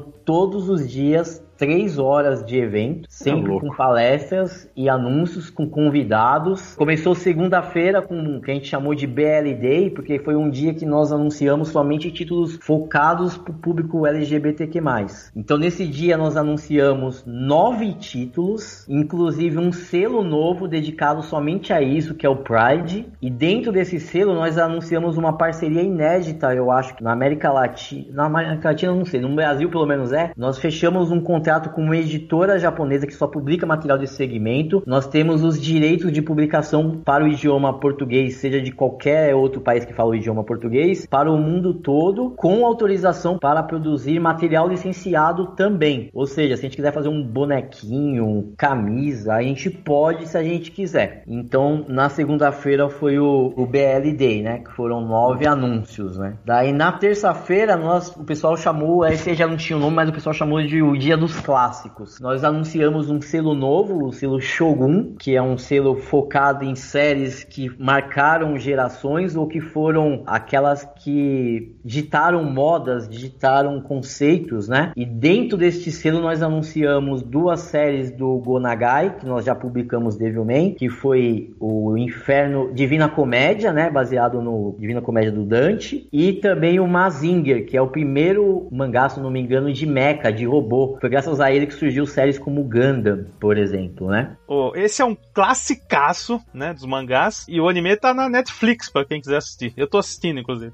Não, é muito bom. E é do Gonagai. E além desses dois do Gonagai, nós anunciamos outros dois que eram muito esperados, muito pedidos pelo pessoal e foi bem inesperado, que é o Kamen Rider e o Kamen Rider Black, do Shotari Shinomori, né? Que até o pessoal do Pipoca Nankin anunciou um título recentemente muito Oi? legal dele também. Então é Kamen Rider, né? Que marcou, todo mundo assistia Kamen Rider aí na manchete. Então foi um título que todo mundo adorou, foi muito legal. Então, e a recepção foi muito boa. E todos os dias de evento, mais de mil pessoas assistindo simultaneamente e tudo mais. Então foi muito legal mesmo. O terceiro dia já foi um dia mais contemporâneo, né? De coisas mais recentes. E a gente anunciou o Shumatsu no Valkyr, que é um- uma série. A gente fala que é o Mortal Kombat dos mangás. É uma série muito. Foi um dos mangás. foi- ficou em segundo lugar dos mangás mais esperados para ser publicado no Brasil. Umas pesquisas de sites especializados. Que conta a história. eh, Resumindo de forma bem, bem singela, é como se, tipo assim, a ONU dos deuses lá, né? Se reuniram e decidiram que a humanidade está causando muito na Terra e vão acabar com a humanidade. Daí uma valquíria provoca os deuses e fala: e por que que os humanos não podem se defender numa batalha mortal? E daí a série toda vão ser 13 lutas de deuses contra humanos que são famosos. Então entre as lutas tem o Thor contra o Adão. Então é sempre um, um humano muito famoso contra um, um deus famoso também. E daí fica muito interessante que você fica, mano, como é que um humano vai vencer um Albert Einstein vai vencer um o Thor, sabe? Então é, é- e sempre é esse desafio. Então é uma série muito interessante. E além disso, a gente também publicou nesse mesmo dia os Jovens Sagrados, que é uma série que ninguém falava que esperava que fosse publicado no Brasil, que é uma série ainda em publicação, que é o que aconteceria se Jesus e Buda viessem para a Terra passar as férias. E eles dividem um apartamento. E aí a história é toda nisso, eles convivendo com os humanos, entendendo como é a sociedade e esse relacionamento entre os dois. Então a galera fala que é um título bem arriscado, né? Porque mexe com religião, né? Mas é, um, é sempre com uma forma muito respeitosa, né? Então é um, é um título muito interessante. Daí na sequência, na quinta-feira, nós anunciamos Uma Vida Imortal, que é a, da mesma, a série mais recente que vai virar anime da mesma altura do A Voz do Silêncio. E também anunciamos Hellbound, que é um webtoon, é o nosso terceiro webtoon e é uma série que vai virar uma série de TV da Netflix esse ano. Então é uma série completa em dois volumes. Ela é roteirizada pelo cara que fez aquele filme dos zumbis do Busan. Eu não lembro o nome em português como ficou, mas é um filme bem popular aí de zumbis Tre- que estreou. Train to Busan, esse mesmo. Isso. Na sexta-feira a gente anunciou nossa primeira light novel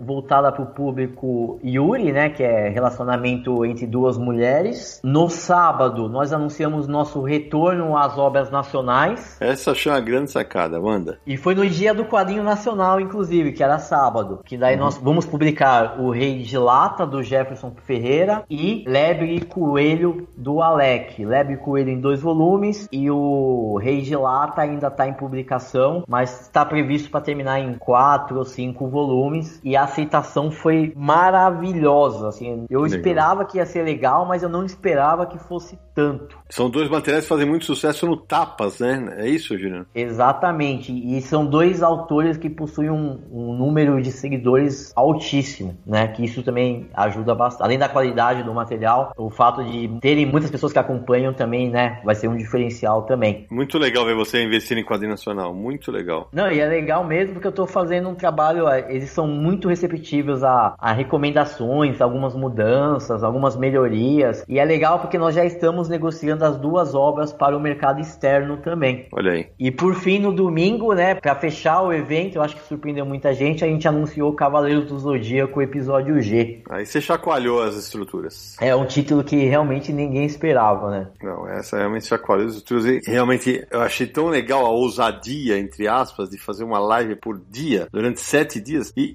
o resultado foi espetacular. Porque, veja, você conseguiu atingir várias. Costumo falar isso quando estou falando das Graphics NSP. Você abriu o leque e foi de um lado a outro do- com o leque. E aí é nisso que eu queria tocar agora. Vocês já ouviram o Júnior falar? Ele é um cara que lê muito mangá, ele acompanha muito o quadrinho que sai no, no Oriente, especialmente. Vocês já notaram que no começo ali da, da editora, ele tentou mercado americano, hoje ele tá mais focado no mangá, na estética mangá, inclusive no quadrinho nacional. Mas tem pra mim uma grande sacada, Júnior. Sua grande sacada é você ter enxergado o público LGBT. Porque quando você começa a trazer quadrinhos com temática gay, com temática lésbica, cara, você abraça um monte de, de leitores e leitoras que não se viam representados em quadrinhos no Brasil. E não só isso, né? Cria um, um diferencial importantíssimo no meio, no segmento. Sim, exatamente, porque lá no Japão é uma tendência muito forte, veja, e aqui as editoras que apostam em mangá não estavam, eu não sei se estavam receosas ou não, mas o fato é que quem meteu a cara foi a New Pop. Como é que foi esse processo, Juliano? Porque pra mim isso é uma brilhante sacada de mercado. A ideia da criação da editora sempre foi essa também, né? De ser uma editora bem pluralista, que tenta sempre publicar o mais variado estilo, não ficar preso somente a um, a um conceito. E de fato, os, na época, principalmente no começo, os BLs, né? Eles eram um material, era um segmento meio que abandonado mesmo. E mu- muito por conta também do preconceito, né? E eu acho que eu gostaria de fazer até muito mais. Eu acho que eu ainda faço pouco, mas eu acho que o grande segredo é tratar o segmento, o público, como tem que ser tratado. Assim, não é nada diferente, é normal, sabe? Perfeito. Eu acho que esse é o segredo. Eu uso muito o Given, é um Given é um título, um boys love, né, do segmento que é muito conhecido.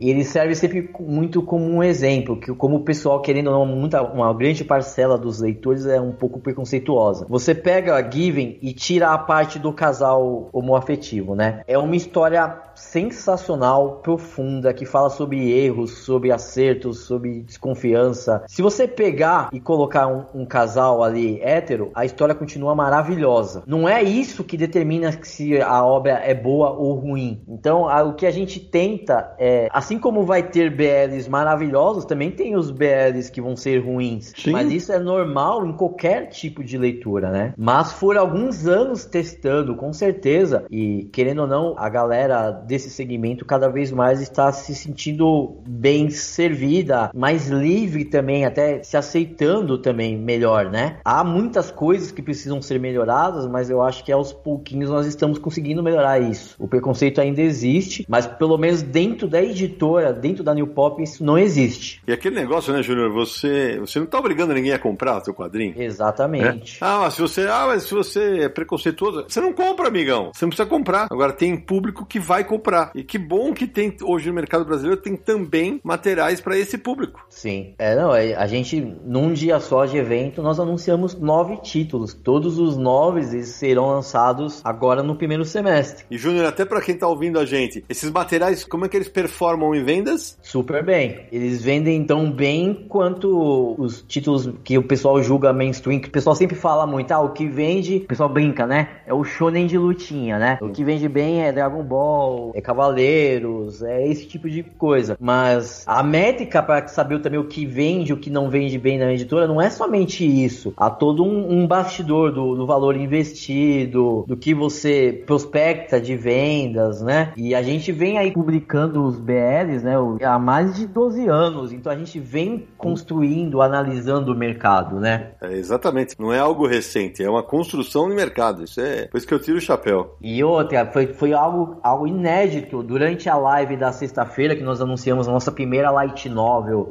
Yuri, né? Que é relacionamento entre mulheres. A autora apareceu no chat. Uau. Pra dar mensagem em japonês e no inglês do Google Translator lá, falando, galera, obrigado por estar no Brasil. Esse é um título que tá vindo pro Brasil, inclusive, por recomendação dos leitores. A autora começou a fazer muito sucesso no Japão e ela começou a falar, ah, eu queria meu material publicado em outros países e tudo mais. É o Me Apaixonei pela Vilã. A autora, a Inori, ela começou a falar, interagir no Twitter. E a galera começou, olha, a melhor editora para publicar seu título no Brasil é a New Pop. Começou no Twitter. A galera começou a conversar, marcar a gente, daí a gente já conhecia o título, daí só, só agilizou o processo. A gente falou, ó, é a gente, e aí, com o que, que a gente conversa? Vamos dar andamento? Fluiu muito rápido, até por conta disso. E o resultado foi isso. No meio da live, a autora tava lá falando, tô feliz que vai ser publicado no Brasil, obrigado, agradecendo, falando que quer fazer um, um evento com a gente também. Então foi algo assim que prova assim como a, a relação, né, esse, entre a editora e o público tá super saudável, sabe? Ô Júnior, hoje qual é o tamanho do catálogo da New Pop? De títulos publicados, nós já estamos em 352 volumes lançados até o momento. É, é um catálogo de respeito. Mas me diz uma coisa: nesse material todo, evidentemente tem coisas que não estão mais em catálogo. Por exemplo, o material da Vertigo. Agora, os materiais, por exemplo, do Tezuka, você fica renovando automaticamente? Como é que é isso? Sim, é. Tem, tem coisas que, por exemplo, tem um título que eu era muito fã, que eu fiquei muito contente, mas que eu acabei, na mudança de direitos, eu perdi, por exemplo, os livros do Resident Evil, né? Que foi um título que vendeu muito bem. Mas a gente sempre tenta manter nossos títulos em catálogo. Tezuka, nós temos os direitos, temos outras coisas por lançar, mas sempre precisa renovar, né? O Pedro que tá ouvindo a gente queria fazer uma pergunta. Abre o microfone, Pedro. Faz uma pergunta pro Júnior aí. Oi, Júnior. Eu tava ouvindo o que você falou, mas eu fiquei com uma dúvida. Como é que você escolhe os títulos da, da editora? É por gosto pessoal? É o que você acha que tá hypado? É o que você acha que vai vender mais? Como é que é feita a curadoria? Eu acho que é, um, é uma junção de várias coisas, né? Nós temos um, um canal que é o Cantinho de Sugestões, onde a, a galera faz as sugestões, né, de títulos que eles gostariam de ser publicados. Só que diferente de outras editoras, a gente realmente usa isso. A gente faz uma análise semanal dos dados que são colocados ali. Somado a isso, nós temos a nossa curadoria interna, né? A galera que trabalha aqui faz pesquisas, acompanha, assiste animes. Então a gente fica de olho naquilo que pode virar um sucesso, mas também há o, as coisas que são gosto pessoal, não só meu, mas como uhum. também de alguns funcionários. Isso é, querendo ou não, não tem como fugir disso, né? Tem muita coisa que eu publiquei porque eu, eu queria. Ainda bem que por enquanto todas as escolhas que foram por livre e espontânea decisão minha deram certo. Ah, que bom, Júnior. Mas hoje você já está no momento da editora, né? O ano que vem vão ser 15 anos em New Pop, né? Em que eu imagino que as editoras japonesas orientais já procuram também você, né? Oferecendo material, não? Sim, a gente já recebe algumas indicações, se a gente tem interesse em, em algumas séries. A gente direto, quem acompanha as redes sociais da editora sabe que a gente está sempre recebendo alguns contratos. É, acho que editora é, é, meio complicado por causa disso. Você nunca pode parar de licenciar, né? Porque se você não pega determinado título que você acredita que vai vender bem, outra editora vai pegar em algum momento. Então, você sempre está negociando. Inclusive, até virou uma piada que eu fiz uma promessa numa live que tinha um contrato que tava muito enrascado de sair, foi mais de um ano de negociação. Eu falei, meu, quando esse contrato sair, eu vou platinar meu cabelo. O contrato chegou semana passada. Quer dizer que você vai pintar o cabelo de, de Foi, prata. e a galera já tá falando, e aí, Júnior, quando é que é a live da platina aí? Eu já tô me preparando mentalmente porque eu vou platinar. Promessa é dívida, né? Aí. E a galera já tá esperando e, e foi bem curioso, porque foi uma negociação que demorou muito tempo, foi mais de um ano negociando. Eu literalmente trocava a mensagem todos os dias, são mais de 500 e-mails trocados nesse período todo. Já virei amigo da licenciante, né? Já combinamos de eu visitar o país ou ela vir aqui pra gente tomar um chá. Já sei até como foi a, a passagem de ano, já sei o que, que ela tá jantando, tá num nível já surreal, mas o contrato deu certo. E aí eu acho que vai ser um título que vai ter um resultado maravilhoso esse ano. E qual foi o título? Esse eu não posso, esse só na live, só na live da platina. A gente tentou, né, Sérgio? Agora, ô, ô, Júnior, duas coisas que eu queria perguntar. No começo acabou passando, mas eu vou voltar aqui. A primeira, por que New Pop, o nome, de onde surgiu? E a segunda, porque muita gente que ouve a gente acaba se inspirando pelas histórias dos nossos entrevistados, né? O investimento inicial que você tem que fazer para abrir a editora, que é comprar o primeiro título, era um negócio muito fora da caixinha, era um negócio muito irreal. O New Pop, tipo, eu sempre gostei muito da, da palavra pop, né? E eu sempre falei, ah, a, a New Pop nunca vai ficar presa somente a, a um segmento. Então, o novo pop, que seria a tradução mais direta do negócio, o pop hoje pode ser determinado título, amanhã pode ser um outro. Hoje, por exemplo, o pop é o Webtoon. Amanhã pode ser quadrinho chinês, pode mudar. E a editora nunca vai ficar presa num estilo somente, né? E é um nome que a sonoridade era boa, e tem muito a ver com o espírito da editora, que é um espírito jovem, de ousadia, de testar mercado, de fazer algo virar popular, popularizar a leitura, né? Então sempre foi essa motivo do nome, né? Até na, eu lembro que na época da escolha do título, fui eu que fiz o logo, inclusive. Eu falei, ah, como você sabe que o,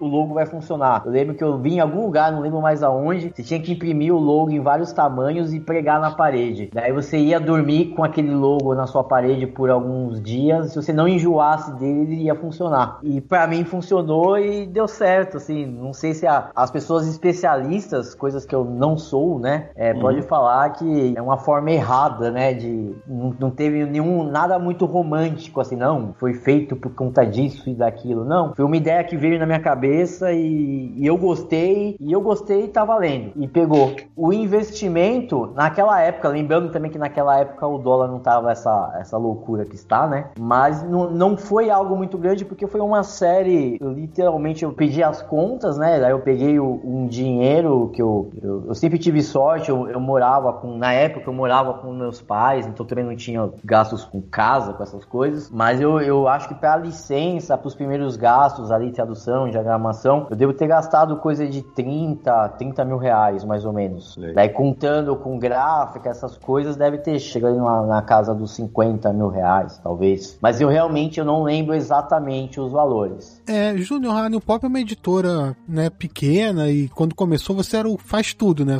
Você já disse aí que fazia desde a contabilidade até, né, ia na gráfica, enfim, fazia de tudo. É muito trabalho para uma pessoa só fazer. Teve algum momento que você chegou e falou, putz, tá complicado, não sei se a editora vai rodar. Teve algum momento de que bateu um desânimo aí? É, até se teve, teve uma reviravolta aí, porque a editora hoje tá em vento em popa, mas teve algum momento mais de desânimo? Ah, teve, teve alguns, eu não vou mentir, viu? Teve vários momentos de, de sufocos ali que por muitos anos eu não, eu não cheguei a tirar um real da editora. Eu vivia basicamente do de frila, das coisas que eu fazia para outras empresas, para as empresas de eventos e tudo mais. Tudo que eu conseguia na editora era reinvestido na editora, né? Mas eu acho que teve alguns momentos, como a, a um momento da época da decisão de sair das bancas, já estava, eu estava com medo de virar uma bola de neve incontrolável. Teve vários, teve vários momentos, mas eu sempre imaginei, cara, é o que eu gosto de fazer,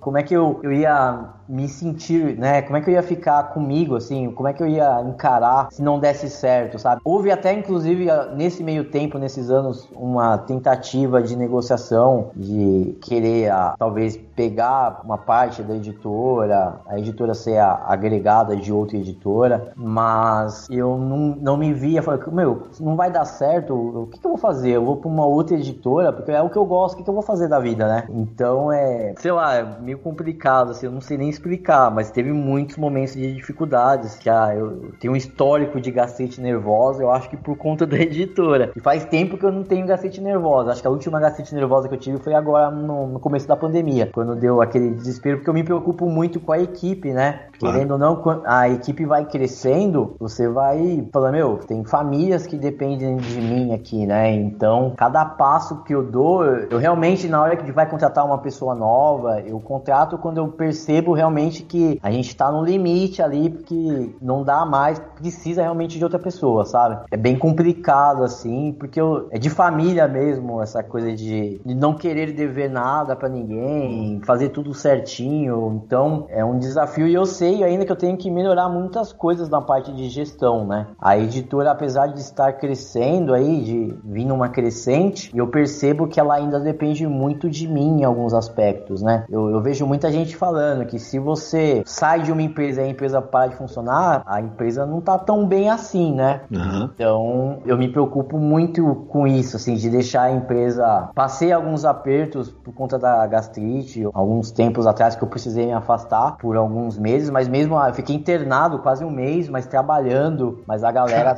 é, não, é, tem uns detalhes que a gente não conta muito, mas eu fiquei um mês internado mesmo. E continuei trabalhando lá, a galera ia fazer reunião no hospital comigo, mas pelo menos eu sei que a galera consegue tocar o barco aí com algumas coisas. Mas eu continuo e eu acho que isso é o grande segredo. E, eu gosto de deixar bem claro isso para os meus leitores também. Eu quero que a editora cresça, que eu consiga contratar mais pessoas, mas eu tenho ciência de que a editora está crescendo pelo trabalho que nós estamos fazendo no momento. Então muita gente fala, ah, mas a New Pop vai crescer demais, aí vai chegar em níveis muito grandes, vai deixar os leitores de lado, vai perder essa proximidade que nós temos. Eu acho que é muito pelo contrário. Eu, eu, falo brincando. Se eu tivesse dinheiro infinito, se eu tivesse mais capital, aí que eu ia ficar maluco, porque eu tenho tanta ideia que eu gostaria de colocar em prática que eu não consigo por limitações, que eu acho que se eu tivesse mais capital, mais possibilidades, eu me arrisco a dizer que o, o céu é o limite, assim, de verdade. Assim, eu luto muito para isso. Eu quero construir, fazer a editora crescer e levar minha equipe aí junto e fazer sempre um trabalho bem próximo dos leitores. Júnior, no começo do podcast o Cine brincou com você falando sobre é, Matar Gigantes, e é um dos títulos bacanas que a editora lançou, né? Que é Eu Mato Gigantes, com um roteiro do Joe Kelly e arte do J.M. Ken Nimura. Fez sucesso, como foi a recepção? É uma história bacana, né? Sobre superação, sobre enfrentar, lidar com problemas difíceis, né? Como foi esse título? É, é um título muito legal mesmo. Ele maqueia, né, alguns assuntos bem profundos com uma história de RPG.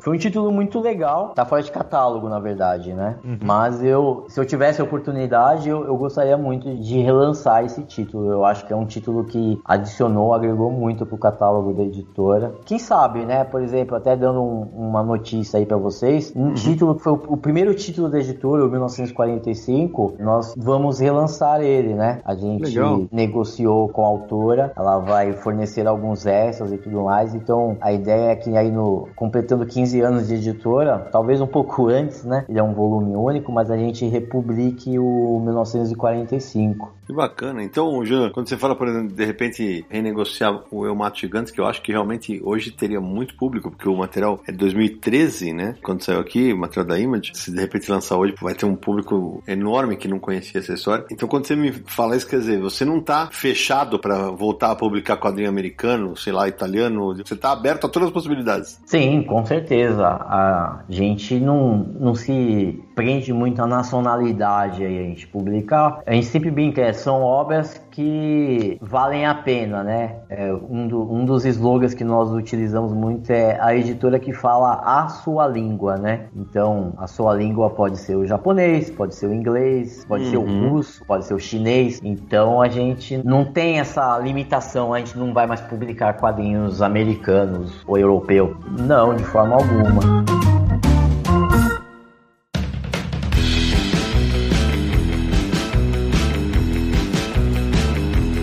Cara, que papo espetacular e como eu falei no começo, que seria inspirador, né? Acho que para muita gente que está nos ouvindo, o Pedro e o Renan que estão aqui nos bastidores, daqui a pouco eles vão abrir o microfone, eles já falaram isso com a gente fora do ar. Que papo inspirador, que história bacana de um cara que simplesmente sonhou em ter a sua própria editora e hoje está com a editora prestes a completar 15 anos. Antes dos, dos encerramentos, meu amigo Samir Naliato, quem quiser encontrar o Confins do Universo, que é new e que é pop nessa internet de tantos títulos da New Pop, como é que faz? É muito fácil, é só acessar podcast.universohq.com. Você vai poder ouvir todos os episódios do nosso podcast, 124 episódios. Se você está conhecendo a gente agora, ó, olha só a maratona que tem aí para você aproveitar. Quem já conhece a gente há algum tempo, é, até comenta, né, Sidão? Poxa, eu tô ouvindo episódios passados, de 15 em 15 dias, é muito distante, eu, eu repito um programa entre uma semana e outra. É assim, continue ouvindo Confins do Universo Universo. E além do site, é claro, né? Você pode encontrar o Confins do Universo no iTunes, no Spotify e no Deezer. Então acesse as três plataformas. Você pode seguir para receber os novos episódios. Você pode deixar comentário. Você pode votar lá no iTunes em quantas estrelinhas acha que nosso podcast merece. Para mandar mensagem pra gente, por e-mail é podcast@universohq.com ou por WhatsApp, sua mensagem de voz aí para DDD 11 94583 5989. Visite também o site Universo HQ.com com notícias, matérias, reviews, sempre explorando aí o universo dos quadrinhos e nas redes sociais Universo HQ no Facebook, no Twitter e no Instagram. Lembrando novamente aí o nosso canal no YouTube, youtube.com/barra Universo. Temos a live de toda segunda-feira, Universo HQ em resenha. E o nosso Catarse é catarse.me barra Universo. Torne-se um apoiador do Universo HQ e do Confins do Universo e nos ajude aí a continuar explorando esse universo maravilhoso dos quadrinhos junto com você. E lembrando também, ó, pessoal, você que faz compras na Amazon, aí, produtos da New Pop, os mangás, os quadrinhos, de outras editoras também, acesse universohq.com barra descontos. Você vai cair direto na seção de quadrinhos da Amazon e poder fazer suas compras com tranquilidade, aproveitar os descontos e comprar qualquer outro produto também aí que você queira. É isso aí. Deixa eu pedir para os nossos amigos que estão hoje nos bastidores abrirem o microfone. Renan, brigadaço por ter participado do, do papo. Espero que você tenha curtido. Como é que foi a experiência aí? Ah, Sidão, curti demais. Eu já estava esperando ansioso para essa oportunidade de ouvir uma gravação e maravilhoso, cara. O papo foi, para usar as palavras do meu amigo Pedro aqui do lado, é, foi inspirador. Que legal. E você, Pedrão? Obrigado por ter participado, por ter aceitado o convite. Imagina, eu que agradeço o convite do Confins, agradeço especialmente o convite do meu Jim do Sidney uh, e, que, e queria deixar um abraço pro Júnior. A história dele é de fato inspiradora, é muito corajosa, é muito bacana ver alguém tendo esse, esse peito de, de enfrentar um, um mercado tão selvagem quanto o mercado de quadrinhos hoje em dia. Obrigado. É isso aí.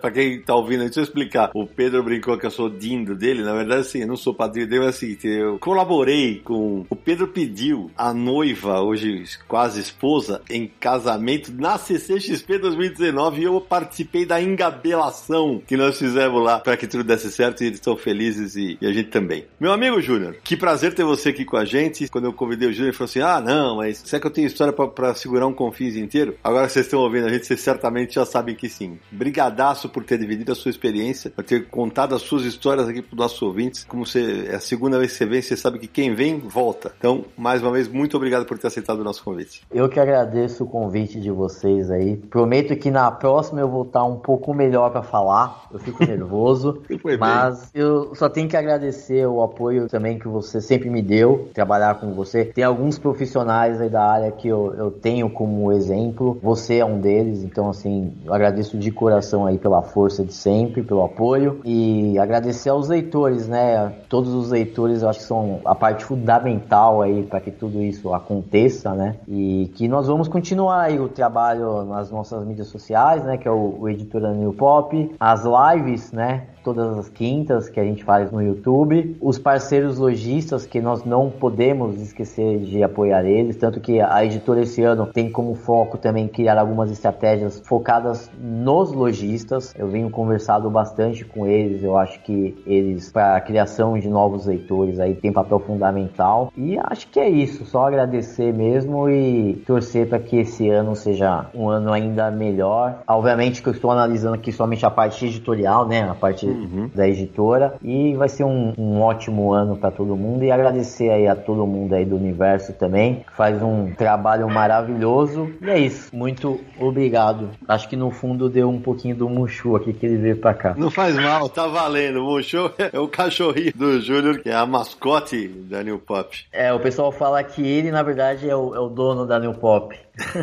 É verdade. Ô, Júnior, só pra não deixar de passar, a New Pop cresceu no ano da pandemia? Cresceu.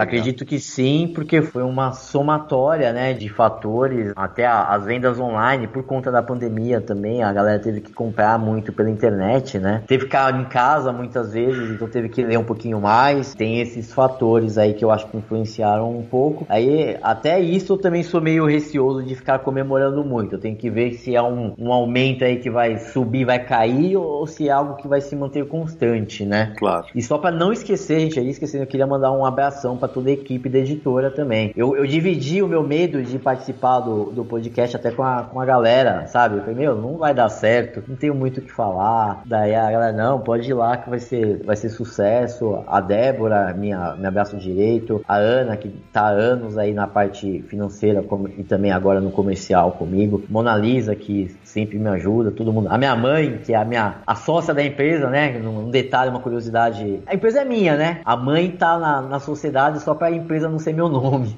só pra ter o nome fantasia, né? Mas agradecer todo mundo o apoio da família. Meu pai, meu pai até hoje não entende o que que eu faço. Que barato. Ele, ele brinca só, eu sei que já tá acabando, mas ele falava assim: eu não entendo, você só, só chega livro em casa, só chega livro aqui. Sai livro, mas chega mais. Eu não entendo o que você faz. Até hoje eu não consegui explicar pro meu pai que são livros diferentes, o, como é que funciona o negócio. Mas aposto que ele tem bastante orgulho de você. Ah, tem. Puxei essa parte de trabalho, né? Tem que render um pouquinho de fruto, né? Começa o meu turno, eu sempre falo, né, nas mídias sociais, o meu turno começa às 6 horas e eu só paro uma da madrugada porque eu não quero perder tempo. Eu fico até uma hora da madrugada porque é o horário que o pessoal no Japão tá acordado. Então eu, eu fico até uma hora justamente para ganhar um dia na conversa conversa com eles. É, isso é minha rotina. Sensacional. Marcelo Naranja, suas despedidas. Obrigado, Renan. Obrigado, Pedro. E Júnior, parece que foram 20 minutos e já foram 3 horas, é isso mesmo? Porque foi muito bom ouvir você trocar essa experiência com a gente. Olha, foi, foi sensacional. Só posso aqui agradecer demais e desejar isso que você siga com sucesso nas suas empreitadas. Parabéns. É isso aí. Samir Naliato. Também quero agradecer ao Pedro e ao Renan por ter acompanhado aí, né? Um agradecimento que se estende a todos os apoiadores aí do Universo HQ do Confins do Universo. Obrigado pelo apoio sempre. E Júnior, estou esperando a live com cabelo platinado, vou querer assistir. E também quero lembrar que quem está querendo saber aí sobre as opiniões do Júnior sobre esse momento de crise, indicar novamente o Confins do Universo, Crise no Mercado 2. Vou deixar o link aí na, no post do Universo HQ desse episódio e aí você vai poder ouvir o programa também, onde ele fala muito sobre esse momento de crise de livraria, de gráfica, de dólar e de pandemia e tudo isso. É isso aí. Bom, eu sei como sempre termina agradecendo a todo mundo que nos apoia, ao Renan, ao Pedro, Samir, Nara, especialmente ao Júnior pelo episódio tão bacana e desejar que a New Pop siga trazendo bons títulos para o mercado brasileiro, sempre apostando na diversidade. E a gente se encontra no próximo episódio de Confins do Universo!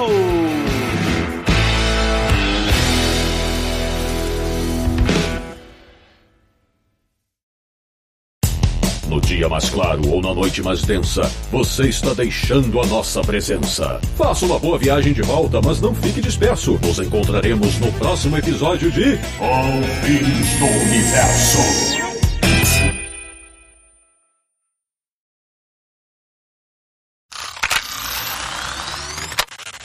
De Petrópolis, no Rio de Janeiro, um cara que sempre que olha para o céu se pergunta: é um pássaro? Samir Naliato. Cara, pelo segundo programa seguido você ferra a minha abertura. Já foi pros extras. a Amazon, a vantagem da Amazon, até quando teve esse boom da crise aí das duas outras redes, Rep... Júnior, rep- repete que saiu o boom da crise fica bunda. O boom da crise fica.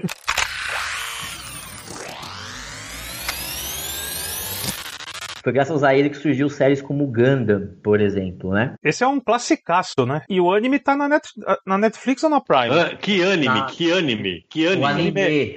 Anime, anime.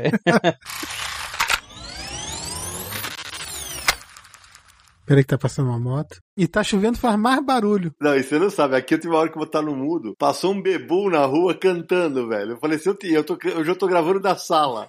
Meu Deus do céu.